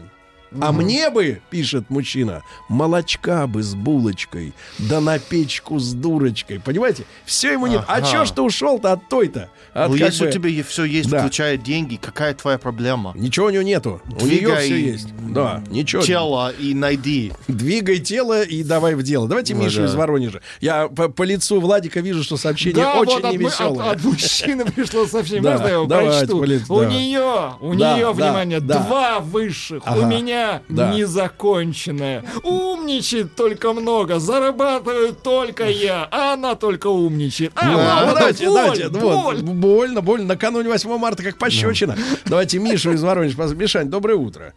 Доброе утро, Да. ребята. Миша, ну вот, пожалуйста, вот давайте еще раз вопрос так ставим. В семейной жизни какой прок от ейойного образования? Да, Привет, учил. да. Ну, огромный прок, потому что если ты с женой видишься каждый день, один дома Если. общаетесь, то однозначно образованная жена интереснее в, в совместном времяпрепровождении интеллектуальном, чем необразованная. Ну, давайте Хотя, приведем пример, давайте приведем пример вашего времяпрепровождения с использованием искусства, нет, нет, наоборот, настоящего интеллекта жены. Как это было последний Э, раз? Моя жена очень умный человек. И э, О чем вы беседовали? Различные, о различные абсолютно тем. Мы не касаемся никогда ни политики дома, ни каких-то таких Ну, это сразу вещей. драка, я понимаю. Вот, но, И тем не менее, вот, есть Миша, ну, может, примерчик тему, там, с э, плетен каких-то, э, Да. что больше всего Миша. женщин ну, необразованных. Хочу интересует, мне достучаться, достучаться до вас. Скажите, вас, но тем не менее, а погодите, а разве сплетничание это не черта характера? Разве институт может или университет что-то сделать с чертой характера человека, что он любит обсуждать непроверенные факты? Ну, разве так? А вот по мне, кто осознанно учился, получает профессию, ну, может, А. потому что у меня жена доктор, и, может быть, им там сложнее немножко учиться, чем всем остальным. Да. Вот. э, По мне, так э, если бы она не училась, и была простой домохозяйкой, Да. необразованной, наверное, бы и поговорить-то было не о чем, потому что я не люблю обсуждать. Миш, э, но я какие-то хочу вот, э, я еще потрачу чуть-чуть времени нашего дорогого эфирного. Вот спрошу, э, ваша последняя, вот крайняя, извините, интеллектуальная беседа, на какую тему вы вот рассуждали вдвоем? На последней индивидуальной беседе мы рассуждали а, по поводу э, новости о каком-то гигантском взрыве далеко-далеко в галактике, что бы это могло бы быть. А, ну хорошо, это достаточно занятно, когда можно с женой перетереть-то об этом, правильно? А Лору давайте из Краснодара. Давайте. Вот Лора. Лорочка, здравствуйте. Здравствуйте, дорогие Лора, я ведущие. могу, могу сказать, что вам 60, потому что у вас замечательный, Конечно. молодой, яркий, замечательный голос. Значит, Лора, вот вы Да. человек опытный уже, да, мудрый, Да. мудрый. Да. Вот честно скажите, для семейной жизни, вот и живет мужчина, женщина, у них детки, да, образование женщины имеется в виду, конечно, высшее. Ну, такое. Сергей Валерьевич, Оно Сергей нужно, Валерьевич, да. Вы очень такой щепетильный вопрос подняли, да? Да. Протеерей, он может быть, не то хотел сказать, да? Ну, это Но в журналюги из него вытащили, конечно.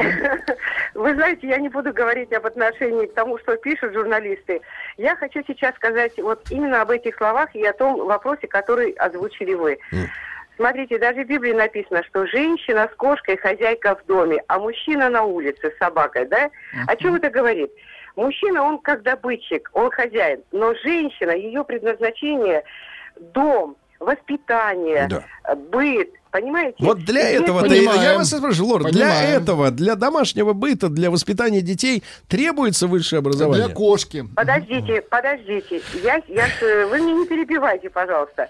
Смотрите, если у человека есть способности к учебе, это проявляется еще в маленьком возрасте ребенка. Когда мама с, с доченькой, с сыночком занимается, несмотря на то, что она, допустим, имеет тоже высшее образование, работает где-то, даже без высшего образования. У нас очень много людей, которые живут вот э, по России в колхозах, совхозах, Так. э, как раньше называли, да?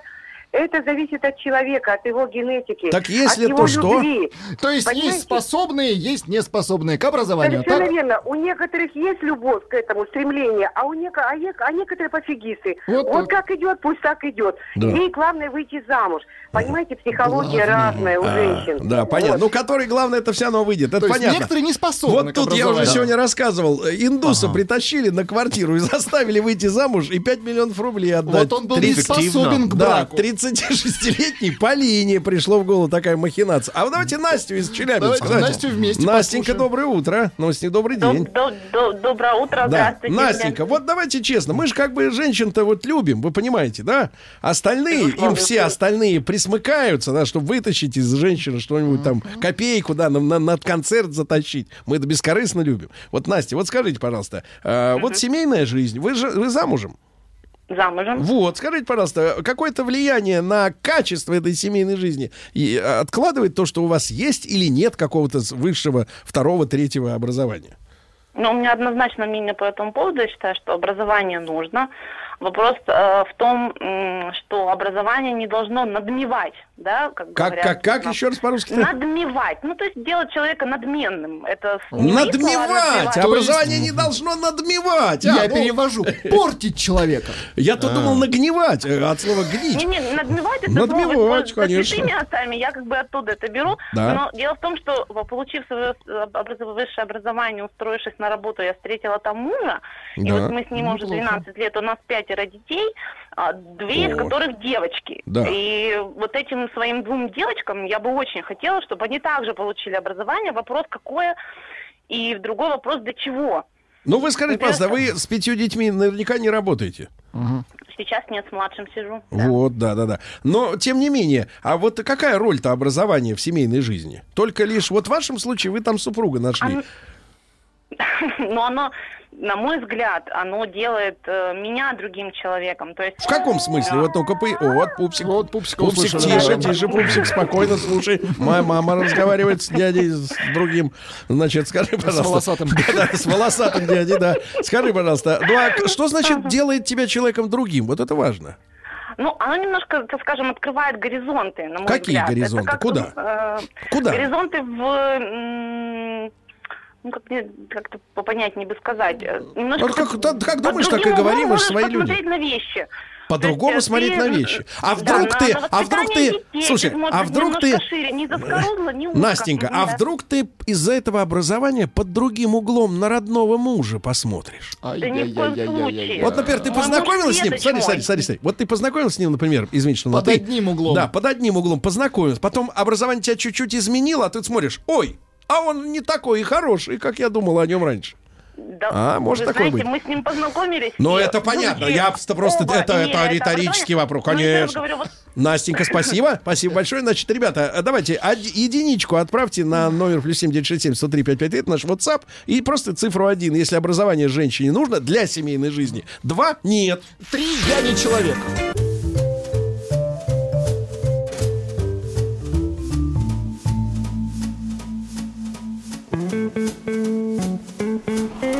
Сергей Стилавин и его друзья. Друзья мои, чем прекрасно живое общение, не записанное, а, да, а, не, не по сценарию, что вы можете быть искренними, а мы у вас учимся вашей точки зрения. Мне искренне интересно а, действительно э, понимать, э, как вы рассуждаете, потому что, мне кажется, очень важно э, нам всем вот со стороны немножко дна иногда смотреть на то, как общество реагирует на те или иные вещи с точки зрения психологии. Вот смотрите, какая А, интересная судя по история. сообщениям, рассуждают матом. Это в- вам почему-то падают именно такие, да. У меня приличные люди. Вот Александр Горнухин, он даже фамилию написал из Сыктывкара. Вот посмотрите, пишет. Доброе утро. Полная чушь. Ну, это он на, на тему необязательности Ага, образования, бесполезности образования для девочек. Женщине, как и любому человеку, независимо от пола, образование необходимо. А дальше зачем? Вот это самое главное, за что я благодарен. Чтобы быть человеком Ага. и уметь общаться с людьми в обществе. Хорошо. Образование нужно, чтобы, Чтобы уметь общаться. чтобы уметь общаться. То есть без образования люди, погодите, которые Так, выросли... дети пишут Смотрите, все, это в тетрадках. Минуточку, минуточку. Нет, дети в тетрадках пишут разное, в том числе матом. А вот А. смотрите, а вот смотрите, нам же все время что говорят? Человек воспитывается в семье. А что тогда, что тогда такое воспитание, если его елки зеленые, учат общаться. 19 Минуточку, если его учат общаться в институте. Что дает человеку семья, если он не умеет общаться? Это 19 век. Мы уже прошли 20 век. Все делается государством. Минуточку, Даже надо я хочу это узнать. говорить. Я хочу узнать, давайте, я хочу узнать, Да. что дает э, женщине для семейной жизни образование. Так у нас сегодня вопрос обстоит. Вы можете проголосовать, Ам. единичку отправить на наш э, WhatsApp, если образование женщине нужно для семейной жизни. Опять же, еще раз. Э, Двоечка абсолютно, нет в, ней, в нем потребности. Давайте Андрея из Брянска послушаем. Андрюша, доброе утро.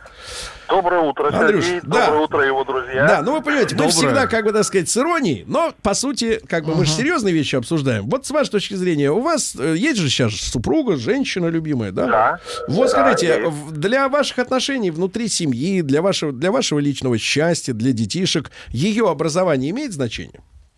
Да, имеет.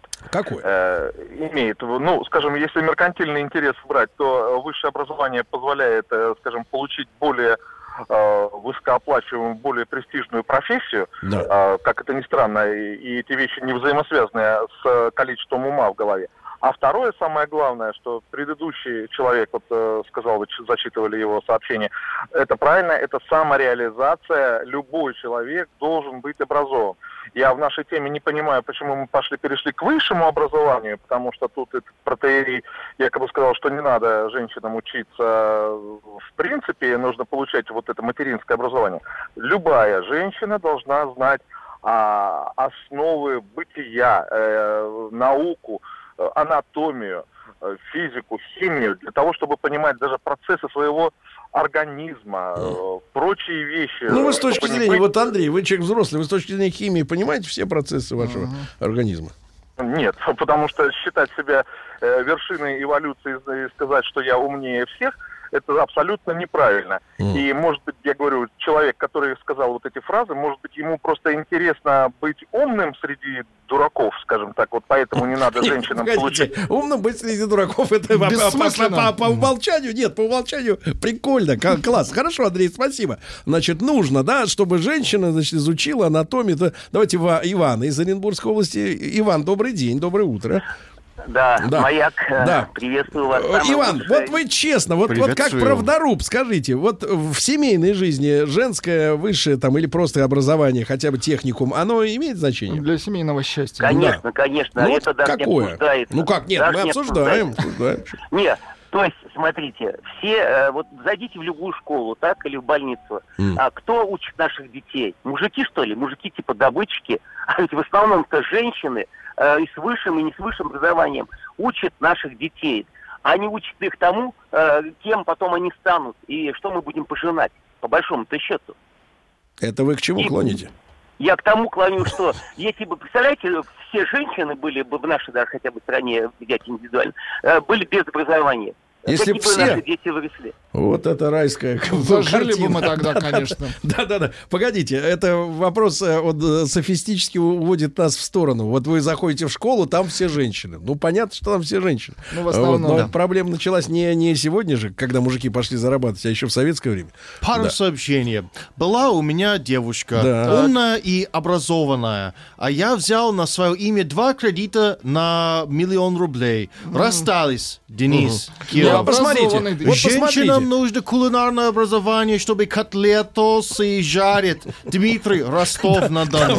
Вот Ростов папа Вот, всегда вот без этих, без вот этого юления, да, постоянно, как слалом. А вот Юли набережные Челны. Образование нужно. Опять же, мне очень интересно, почему. Пример из жизни. Знакомая женщина без образования не могла понять, когда прийти на прием в поликлинику, так как там было написано расписание приема по четным и по нечетным дням недели. Значит, скажите, пожалуйста, друзья мои, вот я не хочу так жестко ничего говорить. Вот это как бы это мне кажется граничит э, с, с- отсталостью некоторые, да, когда человек не понимает нечетно и нечетно. Но если серьезно, ну неужели Неужели высшее образование нужно, чтобы сформировать элементарные какие-то вещи? Ну, это школа, наверное. Вот я с высшим образованием... Нет, погодите, что в семье, вот опять же, мы же говорим, дошкольное, да, вот воспитание, что ребенок к 7 годам не может отличить четное число от нечетного или день недели. Они должны. День, я не знаю, как это. Вот, ну, что значит должны? Это, это не обсуждается. Это, этому должны посвящать, посвящать себя профессура МГУ, что ли, чтобы вот это людям объяснять? Я не А, еще сообщение.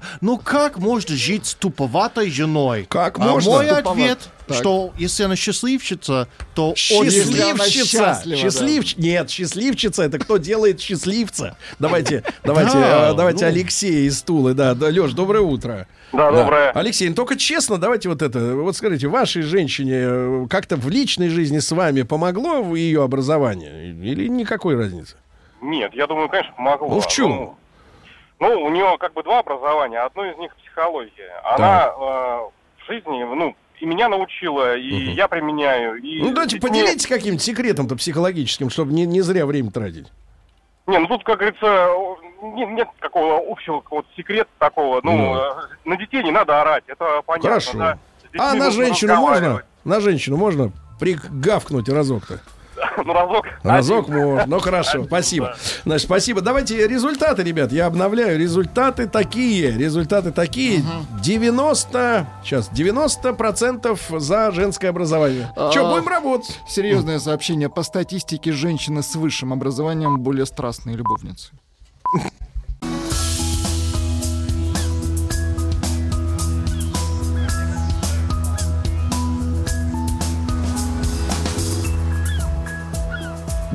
Голубая лента. Друзья мои, э, «Голубая лента» действительно наш э, специальный проект. Дмитрий Алексеевич Гутнов, профессор Московского государственного университета. Здравствуйте, здравствуйте. Включите профессору, пожалуйста, по- погромче. Да-да-да. Э, Доктор исторических Здравствуйте. наук. Дмитрий Алексеевич, но поскольку у нас с вами... э, э, Вы же подслушивали прошлый наш час, да? Конечно, немножко слушал, да. Где мы обсуждали, ну, не то чтобы новое предложение, а скорее извращенная журналюгами, значит, мысль, но она все равно э, в нашем, э, в нашем эфире при- приобрела следующее очертание. Мы разговаривали с аудиторией, э, зачем женщине для семейной жизни требуется высшее образование. А, Высшее образование воспринимается как благо, однозначное благо, Да, да, да. для человека, и поэтому, соответственно, вот в семейной жизни оно тоже требуется, хотя ответы были крайне расплывчатые и, соответственно, нечеткие, вплоть до того, что высшее образование требуется для того, чтобы человеку научился общаться или отличать чет от нечета. Вот, профессор, с вашей точки зрения, смотрите, мы в России переживали же благ- благостные времена, когда женщины... Не э, допускались до высшего образования вообще. Вы просто напомните, напомните, как ка- ситуация развивалась-то. У нас было довольно долго, практически до Первой мировой войны, ситуация, когда женщин не допускали до высшего образования. Только когда началась война и мужчины ушли на фронт, женщин стали пускать, в частности, в университеты. Но это порождало другие проблемы. Проблема главная заключалась в том, что запретить хотеть быть образованным совершенно невозможно. Поэтому э, масса женщин, которые не могли найти образование на родине, работала до вот, Первой мировой войны всего лишь два или три э, высших учебных заведения, которые Ну, типа готовили женщин. бестужевских, да, там. Типа бестужевских или курсы Герье у нас в Москве.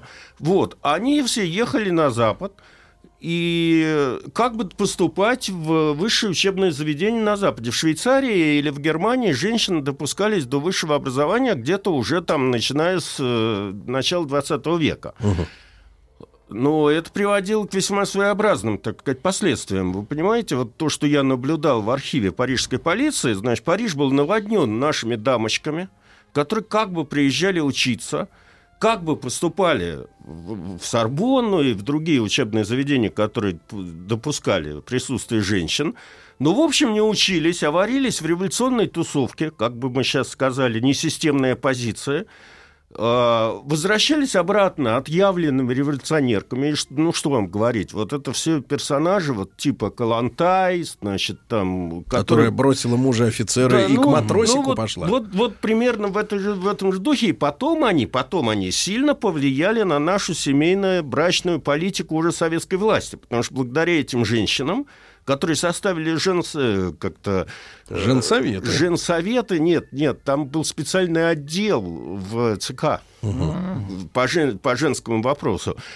Вот все эти истории с гражданскими браками, свободной любовью, которая практиковалась там в советской... Ну, да. Узаконенный блуд. Да. Очень это все, это все следствие недопуска женщин к высшему образованию, на самом деле. На родине. На родине. Но к допуску в Европе. К допуску в Европе. А дальше делайте вывод сами. Да, а мы сделали его уже.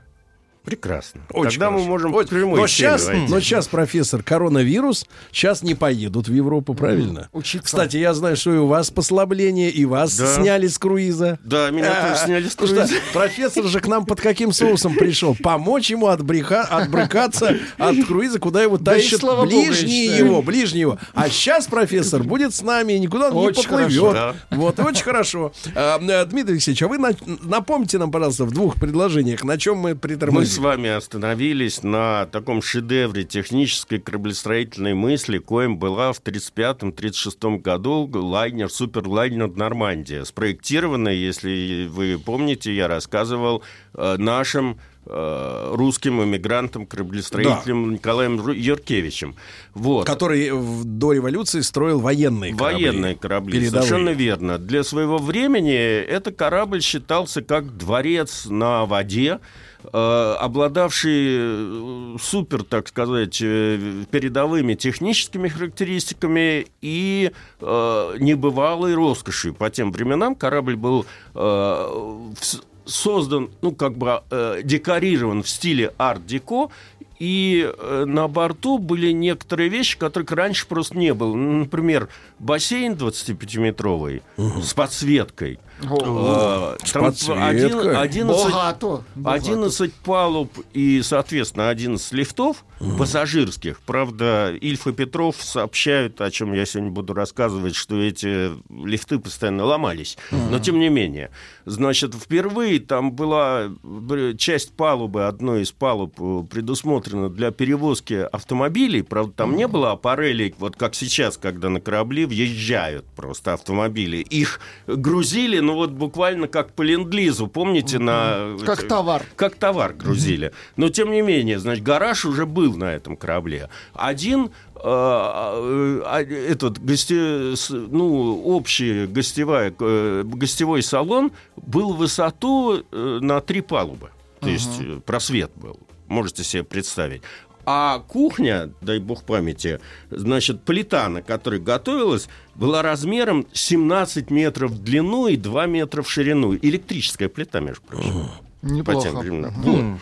В общем, э, корабль был построен и готов к 1935 году, но к 1935 году еще не была, так сказать, преодолена э, депрессия великая. И поэтому пришлось перенести, э, значит, э, первый рейс на середину или там ближе к лету 1935 года. Ну, буквально 5 мая 1935 Ждали, года. когда клиент от- Да, оклемается. и, и то не смогли полностью заполнить корабль, потому что там полная заполняемость корабля составляла что-то такое в районе трех тысяч человек. А в первом рейсе удалось набрать, несмотря на то, что в рекламной кампании этого корабля принимала участие даже супруга президента. Значит, э, набрали всего 1013 пассажиров, которых обслуживало 1300 человек экипажа. Я имею в виду не просто матросы там были, а стюарты, там, вплоть до того, что вы будете смеяться. На этом корабле были предусмотрены вольеры для домашних животных, специальная палуба для выгула этих домашних животных и ванны для их, так сказать, купания. Омовений. Омовений. Профессор, Да а вот класс. поскольку мы с вами не первый день знакомы, спрошу его откровенно. А был ли там, как говорится, ночной клуб? Женщинами. Там был театр. Варьете, я бы назвал это, говоря Ах, по-русски. это называется варьете. Да, потому что, значит, на- там, был, там была театральная, значит, э, как бы зал на 400 человек мест.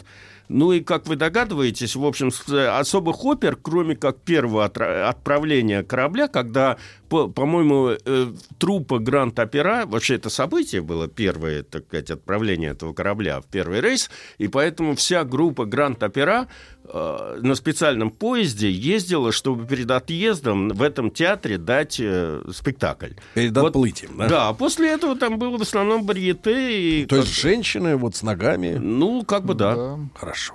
Вот. Всю ночь, Хорошо, Сергей, да. Всю ночь хорошо. Вот. Эм, Ну и забегая вперед, э, могу сказать, что э, корабль как бы, в общем, оправдал ожидания своих владельцев и развил по тем временам гигантскую скорость, э, опередил ближайшего конкурента по тем временам корабль «Рекс» там чуть ли не на 13 часов. А, И э, хотя никто, владельцы не объявляли, конечно, о том, что они идут на рекорд. Такая была ложная скромность, хотя когда корабль выходил из Гавра, то, в общем, все как бы прекрасно знали, что корабль идет на рекорд. А, так вот, а, когда эта скорость искомая более 30 узлов суточная была достигнута, то на корабле, помимо, естественно, раскупоренного шампанского, были открыты специальные коробки, в которых были, хранились э, изготовленные медали, значит, э, всем участникам этого перехода о том, что Нормандия, значит, как бы самый быстрый э, пароход э, в мире. Вот. Это было 2000 этих медалей, которые были розданы пассажирам.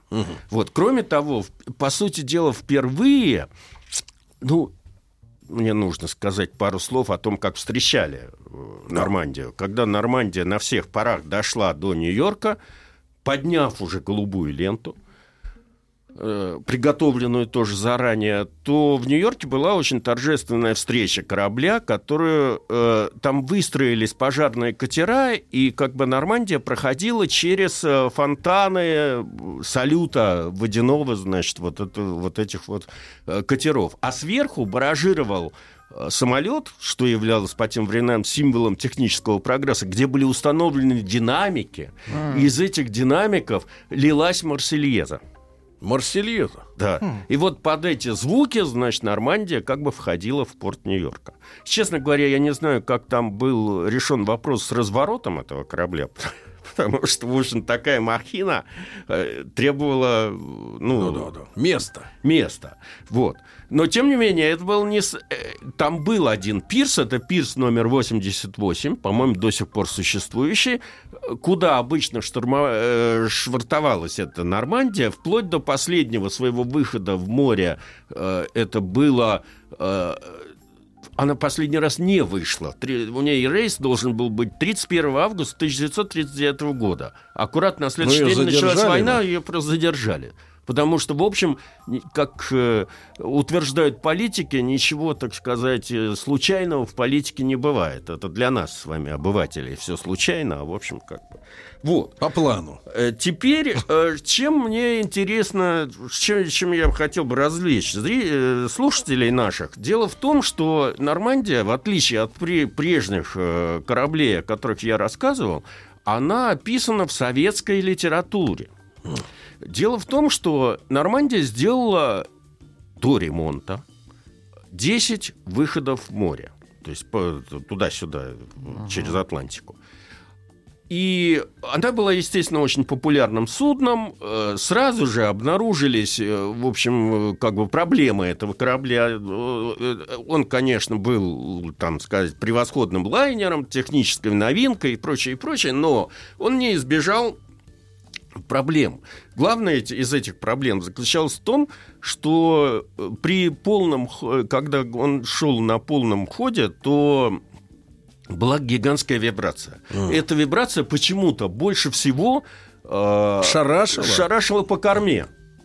А, Значит, видимо, там грибные валы были, которые вот крутились, и как бы, соответственно, а поскольку традиционно, как я рассказывал уже там в прошлых передачах довольно давно, третий класс э, обычно размещался на корме, то там этот, этот э, Трясло трясло больше всего. А как описывают, как говорится, тряску? Теперь, Да. значит, э, Трясете. наши уважаемые писатели и журналисты, Ильф и Петров, воспетые, которые, так сказать, мы все прекрасно знаем по 12 стульям, они в 1935 году, 1933 году у нас с Соединенными Штатами были установлены дипломатические отношения, наконец-то. Американцы вообще имеют обыкновение жить в своей реальности. То есть нужно какие-то большие потрясения, чтобы они так немножко, значит, Вытащили перископ. да, вытащили, вытащили перископ. В этом смысле Черчилль когда-то был совершенно замечательно прав, когда он там, значит, бодался с Рузвельтом, и ему очередной раз сказали, что Рузвельт как-то так, не так что-то сделал, как сказал Черчилль, как думал Черчилль. Черчилль сказал, американцы всегда поступают правильно, но только после того, когда они испытают все иные варианты. Значит, э, так вот, э, э, как бы э, возвращаясь к Ильфу и Петрову... Сволочь этот Черчилль, да? В данном случае это не важно. Э, В 1933 году были установлены дипотношения с Соединенными Штатами. Это было очень кстати, потому что шла модернизация советской ин- индустрии, значит, индустри- индустриализация, требовались новые заводы, фабрики, и некоторые фабрики, вообще говоря, перевозились целиком. Например, Сталинградский тракторный завод был просто демонтирован где-то там под Детройтом и перевезен в Сталинград. Как есть. Как есть, просто как был. Вот. Это приводило к тому, что на первых порах довольно много наших специалистов ездили в Америку и набирались Учились. опыта. Ну, а чтобы, так сказать... э, И, в общем, отношения по- поначалу были не столь плохие. В 1935 году даже газета «Правда» решила направить в Америку двух корреспондентов своих. И этими корреспондентами оказались проверенные Ильф и Петров значит, которые с аккредитацией, значит, э, направились э, по железной дороге, значит, тогда сейчас еще ходит этот поезд, самое В Ниццу? интересное. Нет, не в Ниццу, в Париж. В Париж? Да. А вроде в Ниццу ходит. Нет, в Ниццу его отменили из-за коронавируса, а Да в Париж ладно? ходит. Уже все. Да. Отходил. П- Потому что он идет через два итальянских города. А в Париже, в Париж, поезд идет через Польшу, ну как он раньше ходил, через Берлин и дальше, значит, на- Вы на, на Париж. ездили на нем? Я не ездил. Но те, кто Слушай, меня семья слушает, не надо это мне все сейчас рассказывать. Сейчас они А. захотят поехать в Париж на, На поезде. поезде. Да. Профессор согласен. Вот. Так вот. А, и э, Ильф и Петров направились на поезде до. Парижа. Это было в мае 1935 года. Потом они э, пересели на поезд в Гавр. И, э, по сути дела, значит, они были пассажирами чуть ли не последнего или предпоследнего рейса этого, этой Нормандии, которая после этого шла в док на переоборудование вот этого вот грибного вала. И я тут хотел бы вам прочесть э, их э, по этому поводу реминсценция. Да. Целая глава, значит, была посвящена именно тому, как они приехали. Значит, э, на- э, ну, э, Понимаю. нет, э, вот что, естественно, советские граждане не могли ехать первым классом. Конечно. Поэтому Только поместили аккурат, аккурат на корме и Да. аккурат э, в третьем классе. Значит, э, вот что они пишут. Значит, э, Минуточку. пока поезд... Красные трубы. Красные? Трубы красные? Или Да. подкрасили. Ну, не знаю. Поезд Ну, идет без остановок и через три часа вкатывается в здание Гаврского морского вокзала. Пассажиры выходят на закрытый перрон, поднимаются на верхний этаж вокзала по эскалатору, проходят несколько залов, идут по закрытым со всех сторон сходням и оказываются в большом вестибюле. Здесь они садятся в лифты и разъезжаются по своим этажам. Никто не видит, со- собственно, сам корабль. Каков его внешний вид, пассажирам неизвестно. Потому что парохода они так и не увидели.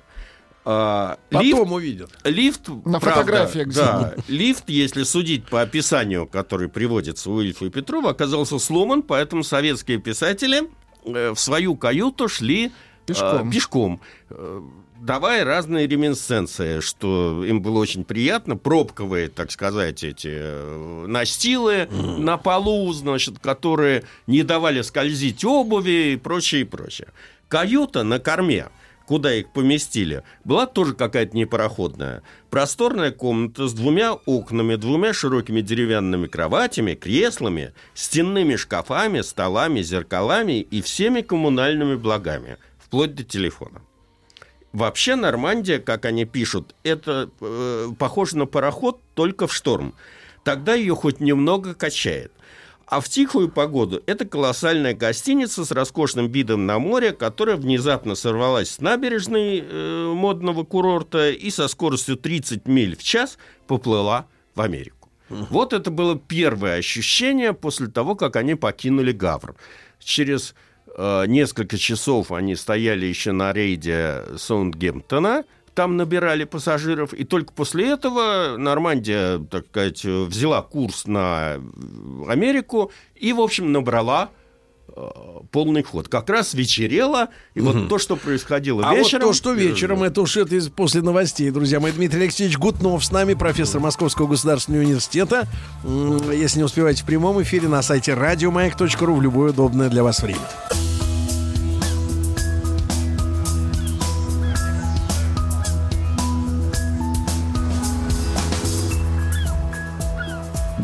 Голубая лента. Друзья мои, Дмитрий Алексеевич Гутнов, профессор Московского государственного университета, э, доктор исторических наук. И вот отправили, э, как говорится, рабочую Да. кость э, в третьем классе в Америку Ильфа и В Петрова. Америку. Да, они, понятно, И вот, вернулись значит, с книгой. вышел этот Да. лайнер Нормандия уже на полный ход, и в этот момент началось совершенно невообразимое. Так. Передаю слово Ильфу и Петрову. Все задрожало на корме, где мы помещались. Дрожали палубы, стены, иллюминаторы, шезлонги и стаканы над умывальником, сам умывальник. Вибрация парохода была столь сильной, что начали издавать звуки даже такие предметы, от которых нельзя было этого ожидать ни в коем виде. Впервые в жизни мы слышали, как звучит полотенце, мыло, ковер на полу, бумага на столе, занавески, воротничок, брошенный на кровать. Звучат. Звучало и гремело все, что находилось в каюте. Достаточно было пассажиру на секунду задуматься и ослабить мускулы лица, как у него начинали стучать зубы. Всю ночь казалось, что кто-то ломится в двери, стучит в окна и тяжко хохочет. Мы насчитали сотню различных звуков, которые издавала наша каюта. Вот вам Какой путешествие ужас. в Нормандии в третьем курсе. Э, Естественно, что Ильф и Петров не могли в такой обстановке, значит, находиться, да. и поэтому они решили пройтись по кораблю, Ага. что было делом сложным, потому что, в общем, корабль был, э, ну, как бы предназначен в большей степени лицам первого класса и вообще богатеньким пассажирам.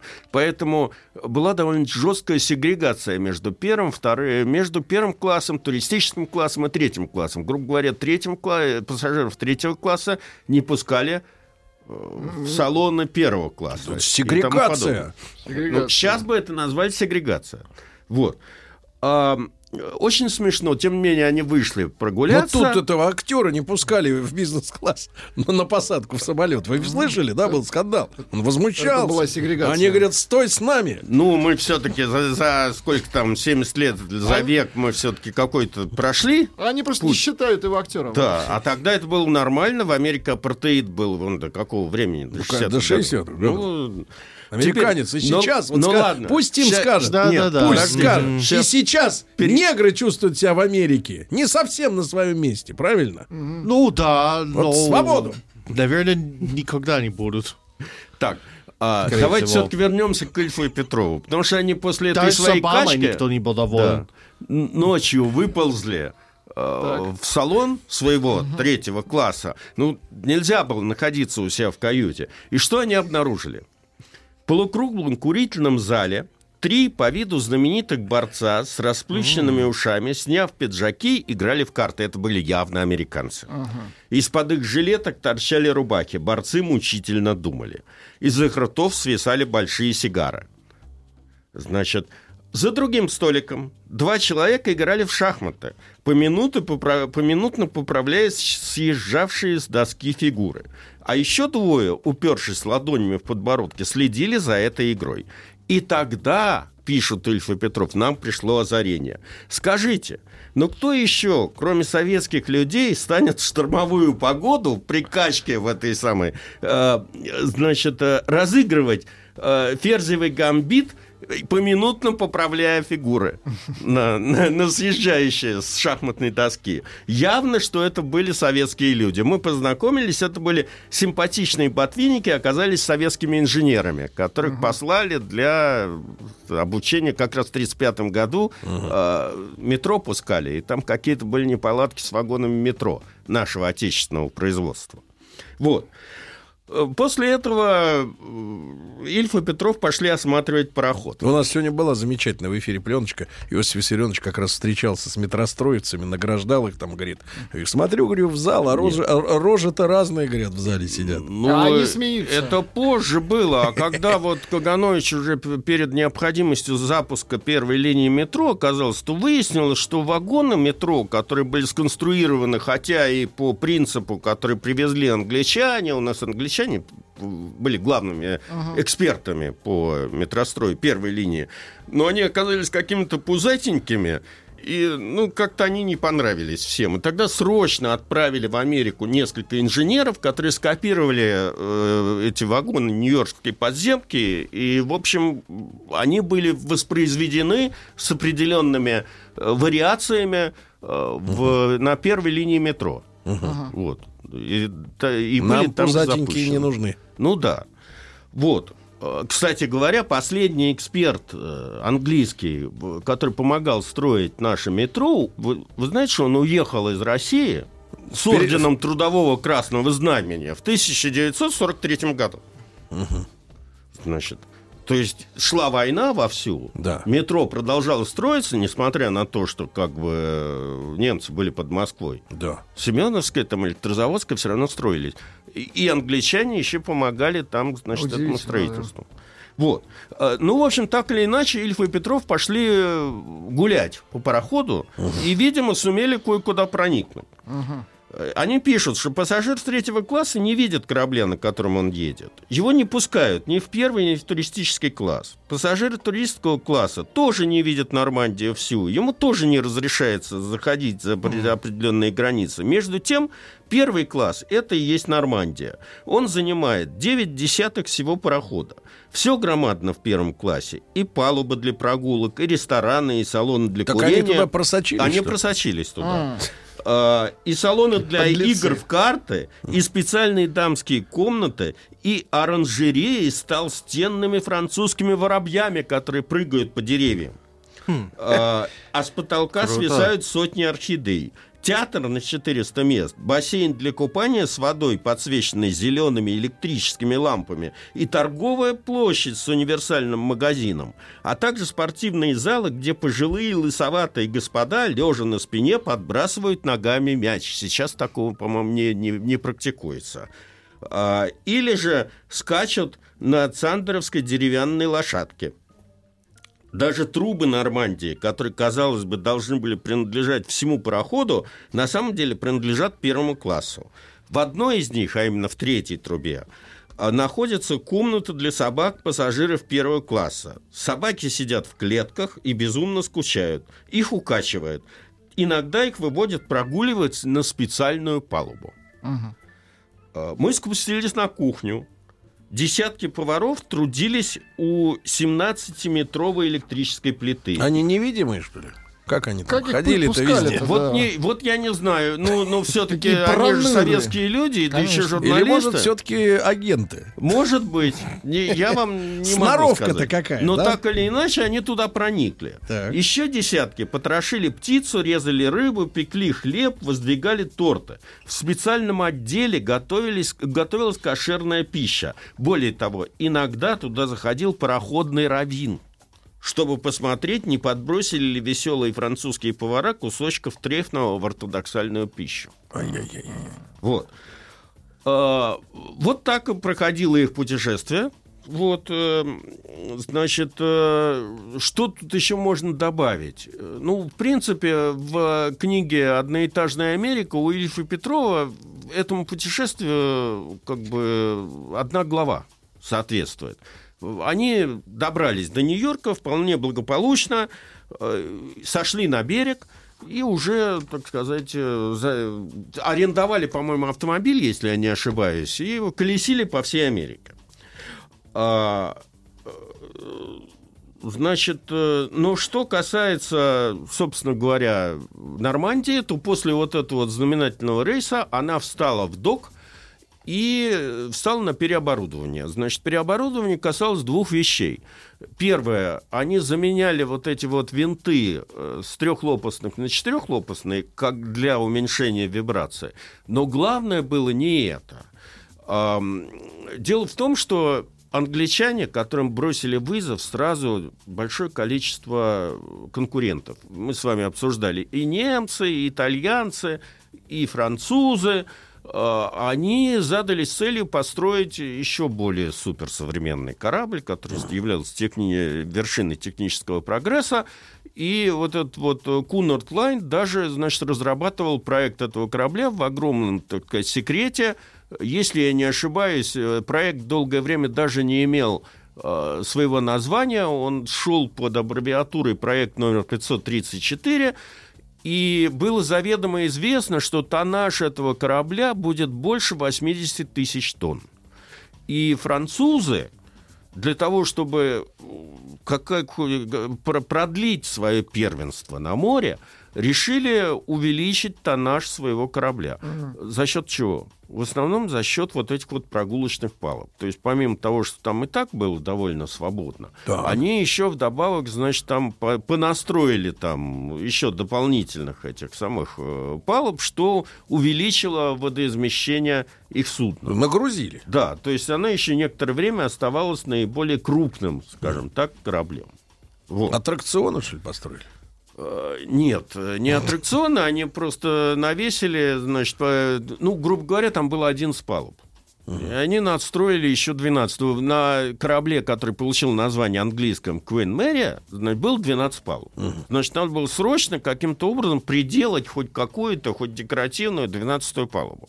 Вот они это сделали. Ну, ловкачи. Вот. Ловкачи, что называется. Ну, естественно, я не буду рассказывать про трагическую судьбу идей э, Хейлза, который создал кубок для самого себя, вынужден его передать э, французам. Да. На некоторое время кубок Атлантики, э, голубой ленты Атлантики, э, перекочевал к французам. Но самое интересное, что когда, забегая вперед, когда корабль Queen Mary, значит, взял эту голубую ленту, и французы, и этот комитет, который был создан Хейлзом, значит, официально, зафиксировав рекорд, пытался передать кораблю Queen Mary этот кубок, а англичане отказались.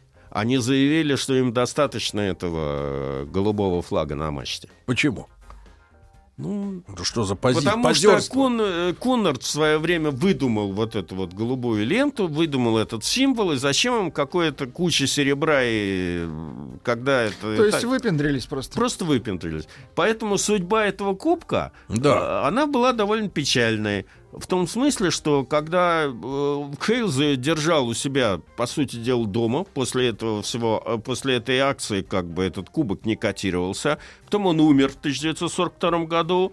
В общем, Это вообще никуда не годится. Когда в 1952 году американцы построили свой последний вот этот вот корабль, который взял этот э, голубую ленту Атлантики, который назывался United States, э, то этот кубок еле-еле нашли у ювелира. Это У ювелира? который делал этот кубок. То есть от Хейлс его ему То есть отдал, его на лом послали? Ну, по, по сути Какие дела. негодяи.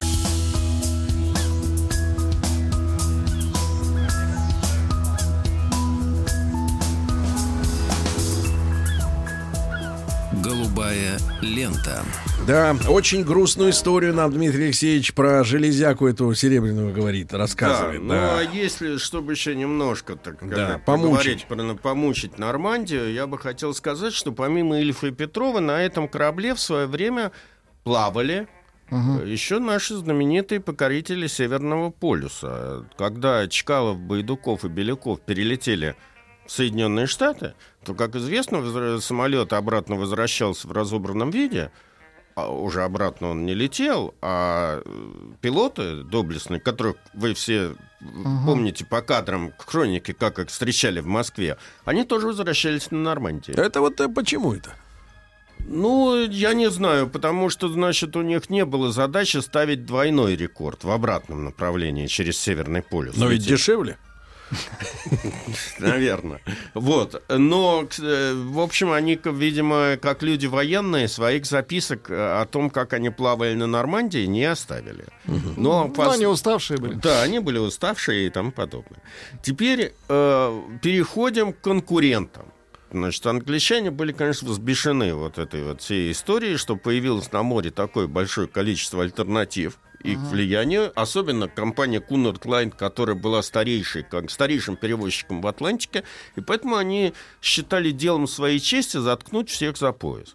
И поэтому было объявлено, что Cunard Line разрабатывает новое судно, значит, э, которое должно быть водоизмещением больше 80 тысяч тонн, э, и иметь не 11 палуб, а 12 палуб и тому подобное.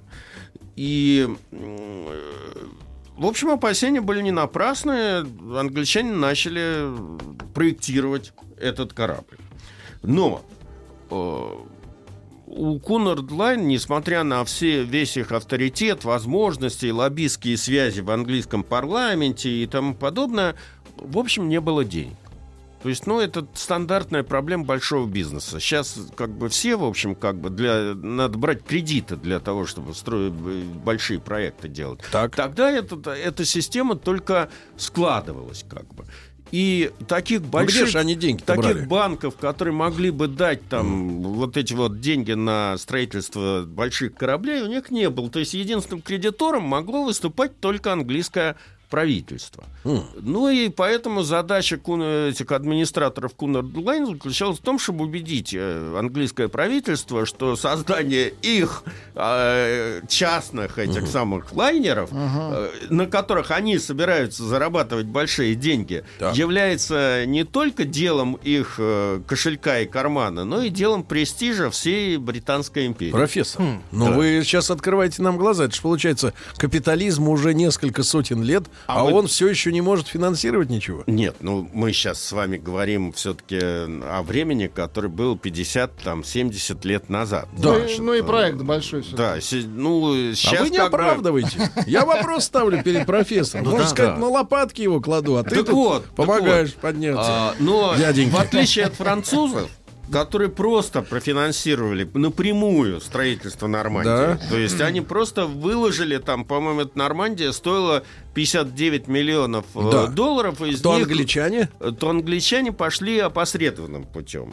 Значит, они решили... Профессор, а давайте мы, как пошли англичане, уже тогда на следующей недельке э, поговорим, хорошо? Нет. У нас такие обстоятельства, Дмитрий Как Алексеевич, хорошо? что, Ну, что вы вынуждены извините. подчиниться. Да, Ладно. Дмитрий Алексеевич Гутнов, наш любимец. Все. До свидания. Студия кинопрограмм «Телерадиоком» представляет Просто... э, 40. Просто... Не просто Мария. Да, не просто, друзья мои. Мария Киселева с нами сегодня. Мария, доброе утро. Доброе утро. Я сегодня убедился, что все-таки вот действительно высшее образование, оно дает, дает результат в самых необычных на областях знания. Мария пришла э, вместо Тима, вы заметили, да, что Тим Керби убежал. Кстати, это отдельная тема для разговора. Бегство мужчины. Да, вот как оно обставляется каждый раз.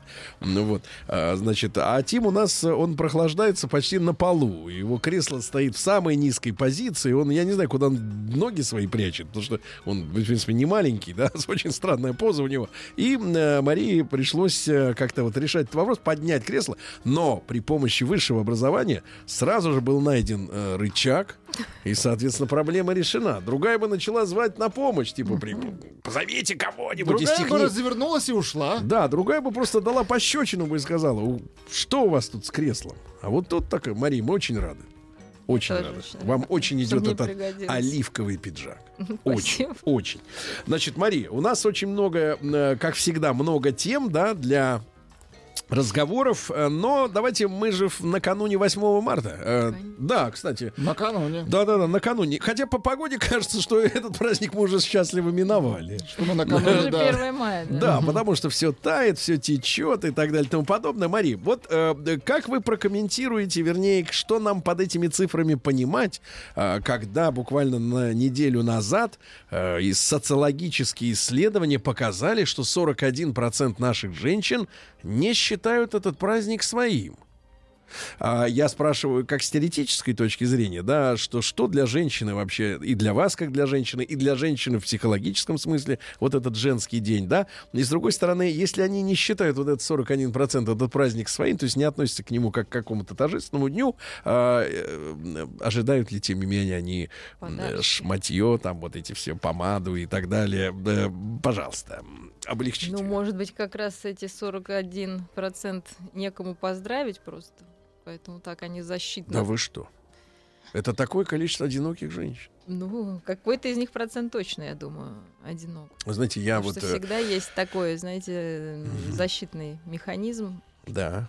когда чего-то не получается, обесценить это и сделать, э, ну, ну, в общем, неценным, ненужным. Мгм. А потом, э, может быть, Предупредить. Как бы и не облом. надо, да, да, Да, да. Это с одной стороны. С другой стороны, может быть, не было традиций в семье. Потому что я не могу сказать, что это праздник действительно как-то вот такой вот, ну, как Новый год или день рождения, понятный. То есть, если у тебя в семье не отмечали 8 марта и как-то не объясняли ребенку, что это за праздник, То и не стоит начинать. то А, не Владик, стоит ну чтобы начинать. понятнее было, с Ханукой та же история. Да. Ну, вам виднее. Да. Ну, конечно, да. И то же самое с Пасхой там или с Масленицей. Да. То есть любой праздник. Масленица. Да. Да. То А, есть, понимаете, если я э, в течение там уже сколько, наверное, 15 лет на Масленицу, каждую Масленицу делаю чучело. вот Вы? Да, лично. Из чего?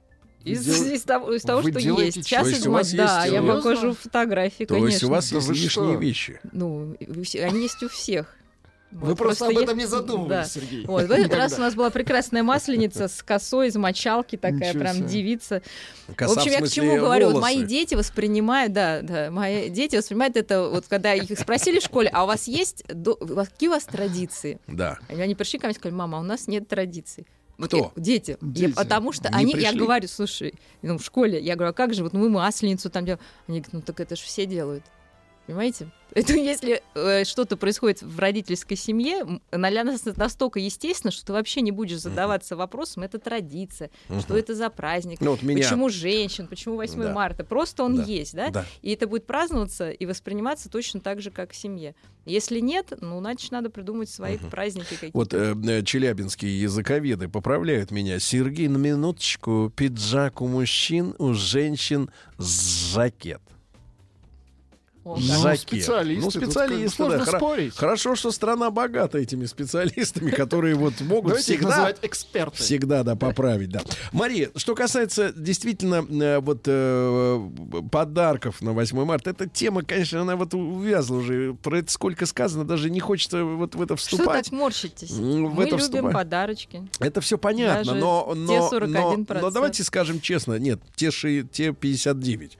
Э, да, вот смотрите, Мария, если говорить о подарках, да, у- с психологической точки зрения, уместно все-таки вот э, что выбрать для дарения в этот день именно женщине? Что-то де- женское. Женская, да? Белишка? Ну, почему бы и нет? Это уместно. Да. Просто конечно. нет, мы уже поняли, Нет, ну, что... конечно, если это незнакомая женщина, то это неуместно. Нет, если ты не знаешь размер, смысл. Нет, там мы уже узнали, мы уже поняли и уже утвердили, да, а, что, конечно, неуместна бытовая техника, это уже пошло Ну, даже. гаджеты, мне кажется, женщинам Потом, не так интересно. потом парфюм, парфюм. Вы сегодня благоухаете прекрасным ароматом, не могу запомнить название, но неважно. Значит, а, вот парфюм тоже очень слишком личная вещь, потому что это, нельзя Нет, вы дарить женщине. говорите? Про близкую женщину или какую-то... Или которую хотите. Приблизить. Подтянуть, э, как бы, в круг своих друзей. Да, в круг друзей. А вот, вот давайте выберем тонко подарок, который поможет сказать о ваших намерениях той женщине, которая, может быть, не рассматривает всерьез пока что этого мужчину как Да, да, да. коби- э, Вот бы партнера. любопытно. партнера, да, да, вот это либо подтянуть женщину символом таким вот, да, вот мы поманите ее на медок. Как вот бо- бо- бортнику не обидеть, да пчел. древолазу, э, дупломету. Так, ну хватит уже смеяться. Не, ну серьезно, Стоп, серьезно. Вот намекнуть. Мари, намекнуть. Уместно. Чтобы да, де- девушке было приятно. Да, чтобы она не думала, что это как всем. Знаете, как всем цветы, как всем там, не знаю, Шоколад. Да, шоколадка, вот это все. Ну, вот чтобы личный был. Вот тонкий совет. Нас слушают сейчас мужчины, которые в растерянности. Что делать, что брать? Ну, конечно, хочется сказать какой-то, если уж прям совсем намекнуть, да, Да. то, конечно, это уже что-то, да, там, ближе к какому-то белью. Да. Ну, так можно начать с платка какого-то. Платок. Платочек. Да. Платон. Ну, наш шейный, да, да, не шаль носовой. такая, шаль, да. Да, то, что это и уютно, и тепло, там можно как-то... Намекнуть. Отличный, пода- отличный выбор. Все. Это понятно, значит, друзья мои. И э, так что мужчины все взяли на вооружение. Главное с цветом правильно Ну, подобрать. вот К это уже кожи будет личное, да, Да. и с каким-то Да, там учитывайте рисунок ц- может о чем-то э, намекнуть. сказать. Да, можно же разное нарисовать. Можно там Ну, перевести. а лучше, конечно, впечатление. Да. И вот на Нет, ну, тему по- лучше подарок впечатлений. впечатления. Да, там, я не знаю, там, может, она мечтала там Сводить со- её совместно, нет, совместно там что-то творить, там, например, там, рисовать, Из там, или глины. готовить, я не знаю, ну что там, или, да, какой-то Вылепить гончар- что-нибудь такое. Конная прогулка какая-нибудь. Конная прогулка. И она это запомнит. Конечно, потому что человек запоминает эмоции. Сергей, и это ну будет совместное действие. Особенно если лошадь взбрыкнет на повороте. А вы ее спасете. Да, а вы ее Вот, спа- А потом ты лежишь А потом в гипсе. Да, в гипсе. Хорошо. Значит, а, а, Саша из, из Петербурга описал нам на этой неделе историю. Вот как раз, кстати, к, э, к ситуации с подарками. Э, Говорит, что у него, я читал эту новость, э, не новость, это письмо в начале недели, утром рано, когда все спят. И игрушки, и, и- и хлопушки, да. А, так вот, рассказывает, что его старшая дочь работает э, в парфюмерной сети. И там они, значит, вот э, в ароматах в этих целыми днями. И вот 14 февраля тоже ведь... э, 14 февраля сейчас, мне кажется, откусывает от пирога 8-мартовского так определенную долю финансов. Ну да. Получается, 14 потратился, только, только вроде получил аванс, а уже опять 8 марта, опять надо тратить. То есть месяца не прошло, а бабки ух- уходят.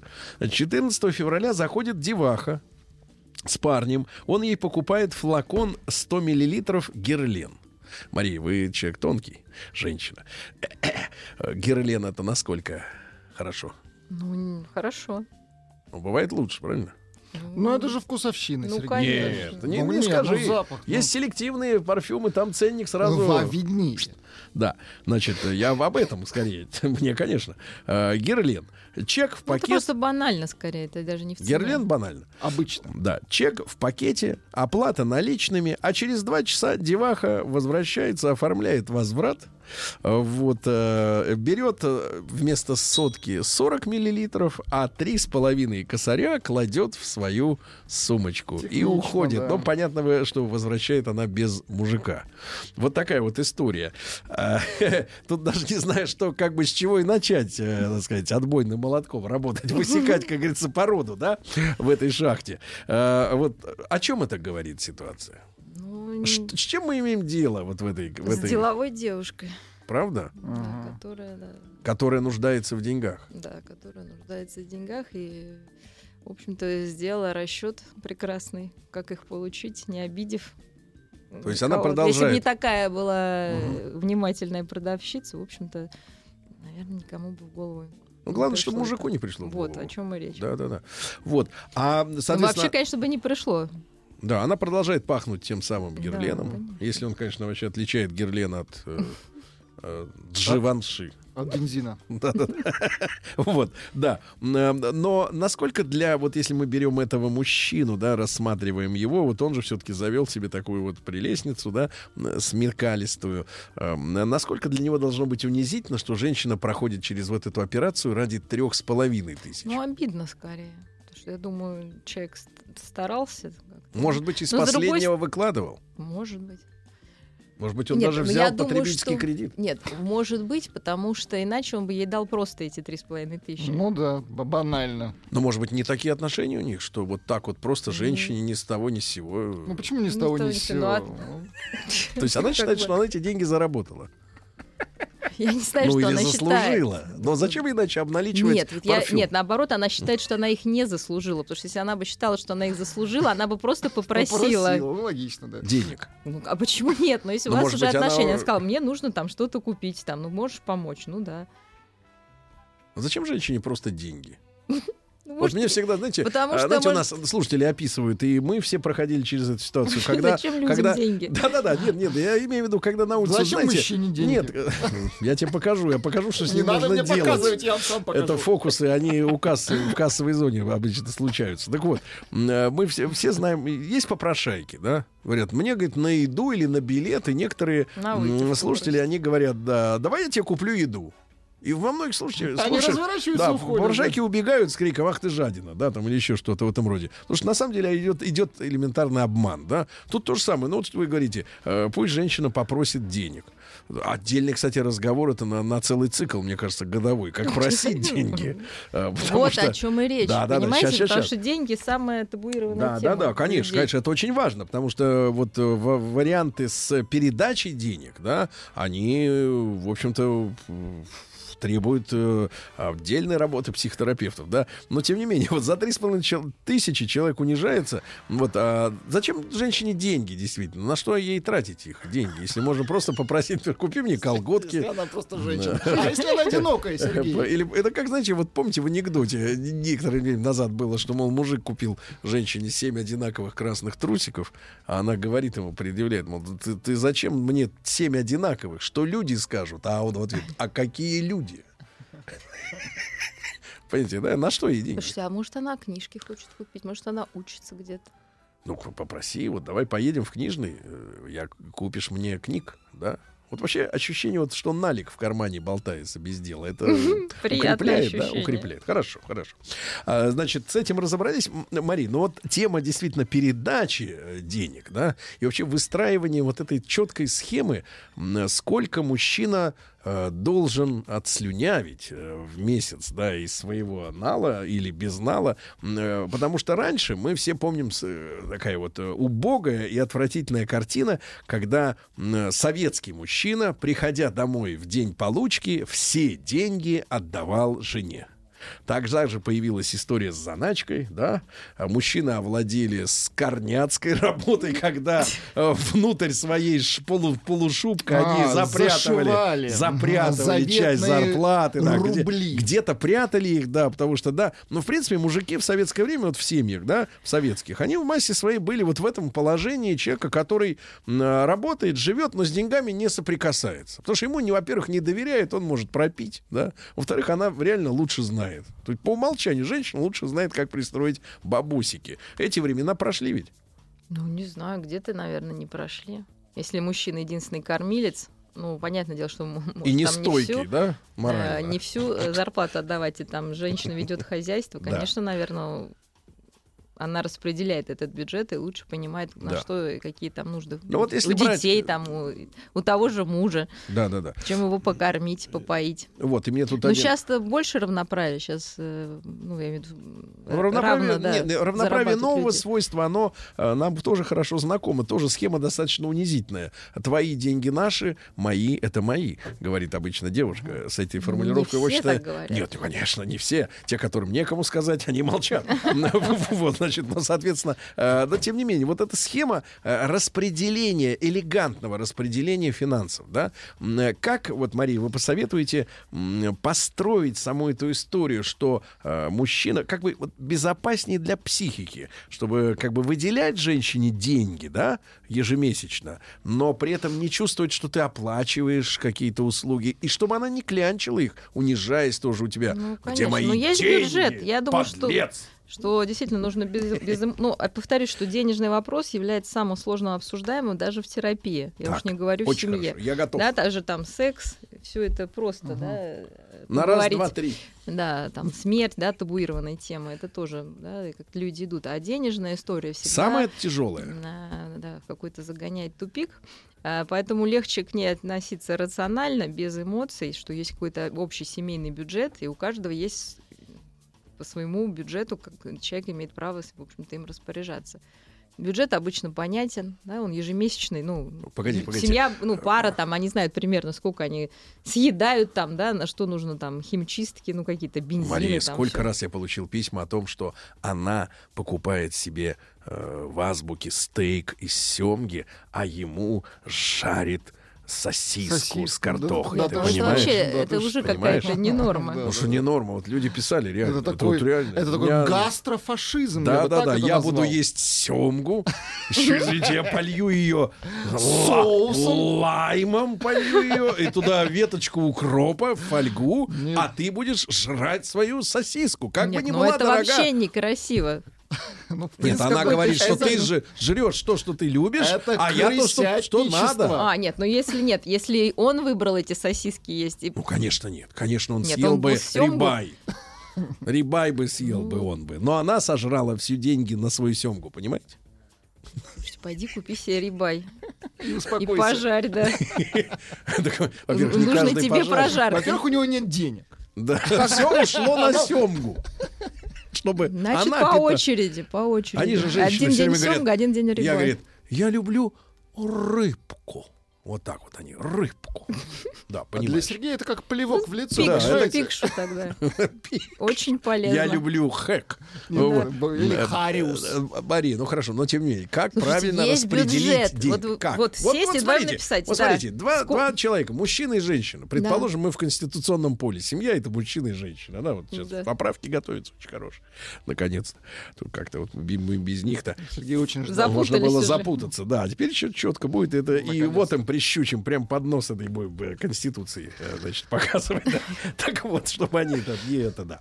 А, так вот, и вот они, вот конфетный период, э, вроде бы, в какой Ну, момент, люди понимаете, начинают, в какой да. момент? То, что, смотрите, э, сначала романтика, правильно? Понятно, что нормальный мужчина угощает женщину в кафе и в ресторане, но при этом не требует взамен тут же, э, пройдя в автомобиль, рассчитаться. Вот, это все нормально, понятно. Слушайте, у вас какие-то не те вообще какие-то отношения между мужчиной и женщиной. Погодите, как, как, как это. Как это не те? Какие-то товарообменные.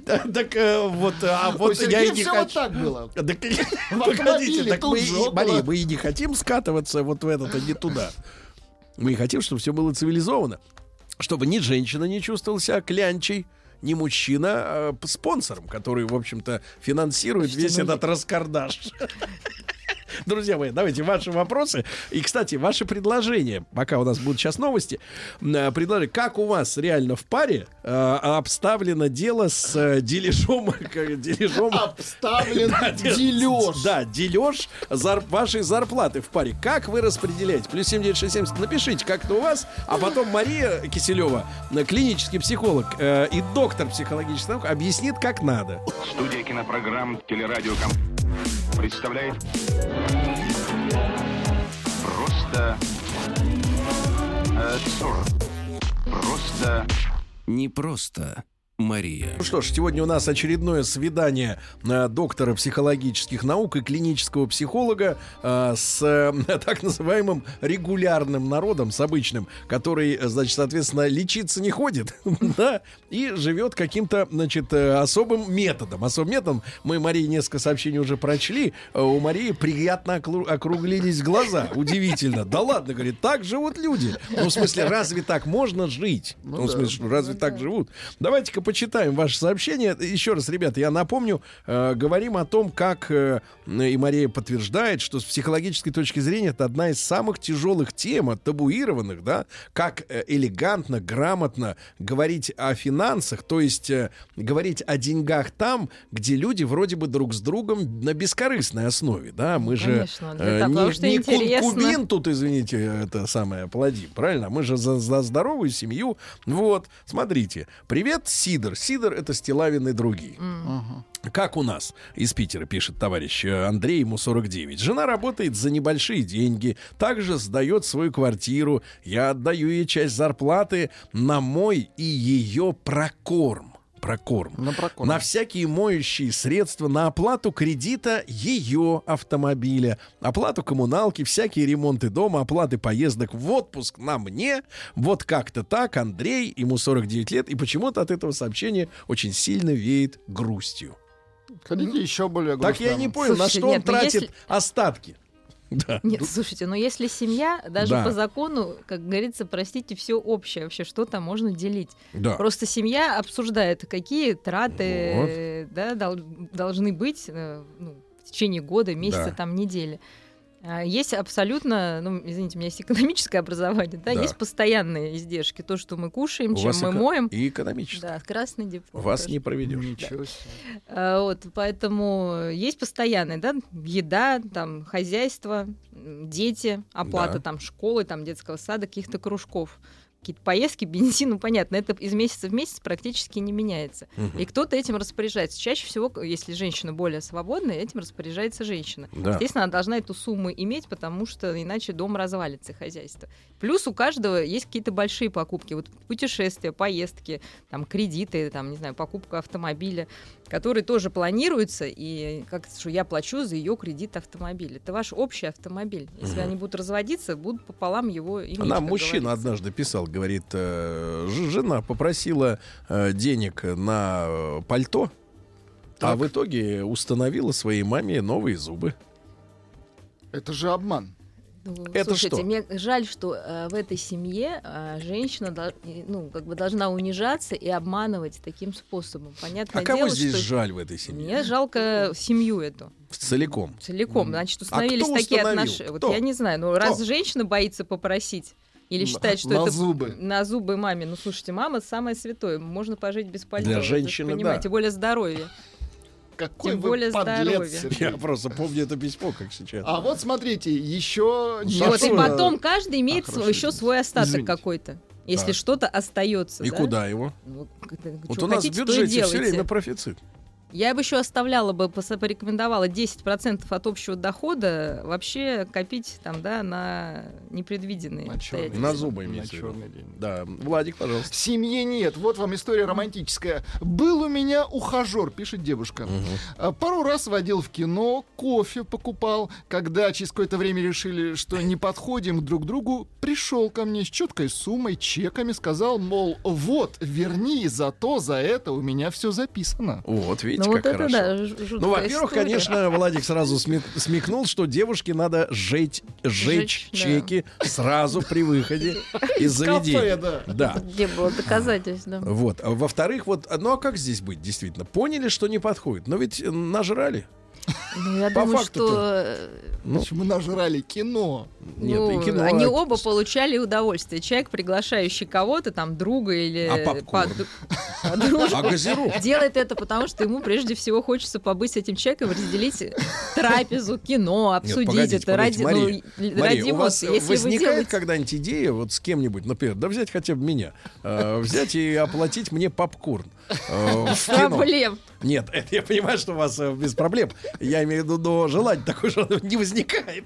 Просто какого-то чувака, ну или женщину, да, ну случай, Ну, просто если бы я- получить удовольствие почему? от похода. Конечно, он в пис- перспек- Давайте я вас, он пригла- инве- я вас приглашу в Чё, чё? кино и куплю вам. Нет, он инвестировал. Он инвестировал в отношения. Ну, женщины все время используют это выражение. Инвестировать в отношения. Ну, а хорошо, если- Он купил ей попкорн. Она хрустела. Она испытывала соль на губах. Понимаете? Не потому, что она такая офигительная, а потому, что он думал, что она будет его Ой, какой женщиной. ужас. Это были инвестиции. Ну, Ну, как вот, вот... фантазии вот. тоже стоит, понимаете? Не, ну как Раз вы- она Погодите, будоражила его фантазии, он о чем-то мечтал, Нет, нет, будьте смотрите, добры. в бизнесе, в бизнесе, да, вы же экономист, вы же понимаете, так не бывает, что, мол, типа, А ты инвестировал, а тебе сказали, а теперь проект не состоится. Ну, таких так бывает. людей в лес возили десятками в 90 ничего смешного, за то, что они Во-первых, а, бывает, да. А во-вторых, э, это не бизнес. Если А какой? относиться Как к не отношению как к бизнесу, безусловно, Нет, нет, это нет. очень Женщина очень любит выражение горько. «семья — это тяжелый труд». Перевожу на русский «проект». Это серьезный проект. Это Бизнес-проект. конечно. Это проект жизни, проект всей жизни. Потому что мужчина, например, если он причаливает в эту гавань, если он набрасывает конец на эту тумбу причальную, да, то он, соответственно, э, Какой ужас, да, какой и отдает его. Вот именно, отдает, отдать концы, кричит мужчина. Он верит, что эта женщина с ним навсегда. И вдруг, Слава ока- богу, и вдруг верит. оказывается, что все эти макачино, чизкейк по-нью-йоркски, м, что там они еще едят обычно? Ой, да что только Салат из рукколы с креветками. Са- руккола. И все это сожрано. И, значит, за наш мужской счет. А, а проект, а проект под названием «Семья» не состоялся. И, и раз он пришел к ней с чеками, значит, это она ему сказала наверняка, что, мол, а ты что-то мне не очень нравишься, чувак. Ну так, пожрала две недели и говорит, а теперь ты мне не Нет, очень она обычно говорит, нравишься. не мое. Ну, не мое. Не мое. На- Человеку Да, а чеки-то? Есть? Что делать? Половину А- давай, едь, как говорится. Эти это там говорят. У нас говорят, где? Да, давай. На бабки на стол. Вот. Э, Хорошо, я понимаю, вопрос риторический. Другой из Ивановской области. Вот другой вам больше понравится. У моей дочери муж зарабатывает 100 тысяч. Это Иваново. Это Иваново. Серьезная это для Москвы сумма. звучит угрожающе. А для Иванова это вообще, я считаю, миллиардер, правильно? Точно. Хотя мне, честно говоря, не думается, что в магазинах продукты особенно дешевле. Слушайте, ну Но- на, на еду должно хватить. но, ну, может быть, дешевле какие-то другие услуги. Но не дает даже на питание. Говорит, скажи, что надо, я сам куплю. Ни копейки в руки. Нет доверия. Слушайте, ну опять же, нет доверия. Кто виноват-то в этом? Либо у мужа паранойя, либо жена что-то там, не знаю. Его подорвала какими-то... там- Может, он мужчина запуган э, такими разговорами, как у нас, или в глянце, Ну, или в потом бывает, интернете? слушай, нет, но есть Да? люди, которые такие, знаете, очень контролирующие и, собственно, не могут не контролировать любую покупку, вообще все, все, что не То есть это происходит. больной. Я Ваш думаю, клиент. что, конечно. Нет, ну что ты, как можно жить в семье и... И не давать денег. И, и не доверять, да? Не доверять. То есть, нет, Нет, погодите, смотрите, доверие база это- семьи, доверие и безопасность — это основа отношений. Если Погодите, их нет, Мария, тогда я даже вообще не стала называть Погодите, отношениями. Доверие, доверие. Это вот смотрите, что такое, Мария, доверие. Я, например, мне ко мне подходит э, э, девушка, например, и говорит, или, или человек, девушка или человек, и говорит, Сергей Валерьевич, а дайте мне, пожалуйста, на день машину. И Я, если я ей доверяю или ему, э, я говорю, ну давай, хорошо, я уверен, что ты ее не побьешь, не поцарапаешь, вернешь, все нормально, все будет. А деньги доверять, это же значит, они уйдут. Ну, Идут на что-то правильное. Нет, На что-то они правильное, уйдут. да. Владик, ну-ка Ну, давай. тут предлагают следующую схему. Ну, Давайте. для, если пока еще нет семьи, говорят, что после... э, а, давайте так, акта любви Да, э, после любви. просто. мужчина должен Да. отдавать чеки девушке. А, Ну, то есть, как бы такой... а, без акт- гасите, акт приема передачи. да, акт приема, чеки, всё, гасите. без Хорошо, хорошо, это грязь, другу. это Да, грязь. да. Даже из чувашей, пожалуйста. Добрый день. По вопросу семейного бюджета. Оба работаем. Супруг получает постоянно стандартную сумму. Под специфики работы больше он не получит и подрабатывать нельзя. Ну, наверное, служит. Ну, да. Я работаю на двух работах, периодически еще и подрабатываю. До последнего декрета получала больше, расходов несла больше. Сейчас у супруга доход больше, и я отдала ему коммунальные расходы. Делегировала право оплачивать. Вот. Расходы на доп. обучение на меня не тратятся практически совсем, только по праздникам. Мой отдых за мой счет на трусы не прошу. Трусы. Европейка на- такая, чуваши. Европейские отношения. Да? Так вы к чему стремитесь-то? Мы- Чтобы женщины вам деньги давали? Мы вообще мы- Ну, это идеальный вариант. Вот, вот сейчас это идеальный вариант. Как- конечно, если еще выдает. и деньги, то, в общем-то, в принципе, золотое дно, как говорится, да. Да, да, То это уже по любви. Да. Или вот, например, э, Светлана, 30... Я вот, ребят, почему, я говорю не как вы распределяете, а как вы обговариваете это само распределение. То есть как построить э, элегантно общение, в общем, я чтобы думаю, никто что главное, если тот, кто больше зарабатывает, не должен унижать того, кто меньше зарабатывает, если там... То есть не, эти- не должен финансово Ну, доминировать. Нет, во-первых, это вообще ужасно. Да? Да. Во-вторых, он не должен ждать, когда его попросят. То есть вообще, ну все ясно, да, вы То есть там без спросу съехались. совать деньги. Да, сказать, слушай, тебе нужно на что-то, вот возьми там, да, Ага. какую-то сумму приемлемую для этого человека. Вот для начала, да, я бы так начала. И потом уже деликатно построить процесс. А сколько вообще нужно там? Давай, ты за что будешь отвечать? За это, а я за это.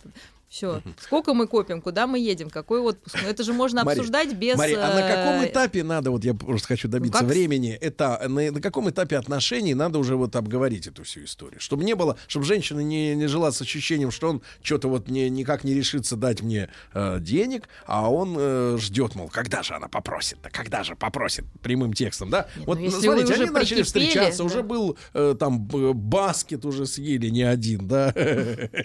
Ну Вот, уже как бы э, случился э, лямур, э, как говорится, да, уже случай. Когда надо вот с, женщине поставить вопрос наконец, сколько отстегивает гад? Когда, наверное, можно такой еще момент подобрать, когда э, возникнет тема там, а вот почему там, не знаю, там Так. у подружки такие там туфли, а у тебя такие. О, Пожалуйста. Пожа- на погоди, слезу надо. погодите, погодите. Нет, наоборот, если А. мужчина заметит, ну часто бывает, да, там, а что ты не сделаешь там такую прическу, тогда к- у него возникнет желание, например, ее тоже улучшить как-то, То да. есть ей надо ходить на свидание втроем с подругой, разодетой в ЦУМе. И говорить, Может вот, быть, смотри. Да нет. Так может быть. Так он кто и перебежит к подружке-то. Та уже Может, одета, а эту может, надо еще может, наряжать. может так. Правильно? То есть кастомайзинг уже Нет, ну когда проведен. тебе хочется сделать человека, ну Да. как бы, ну, да, лучше, и почему бы сразу это не предложить?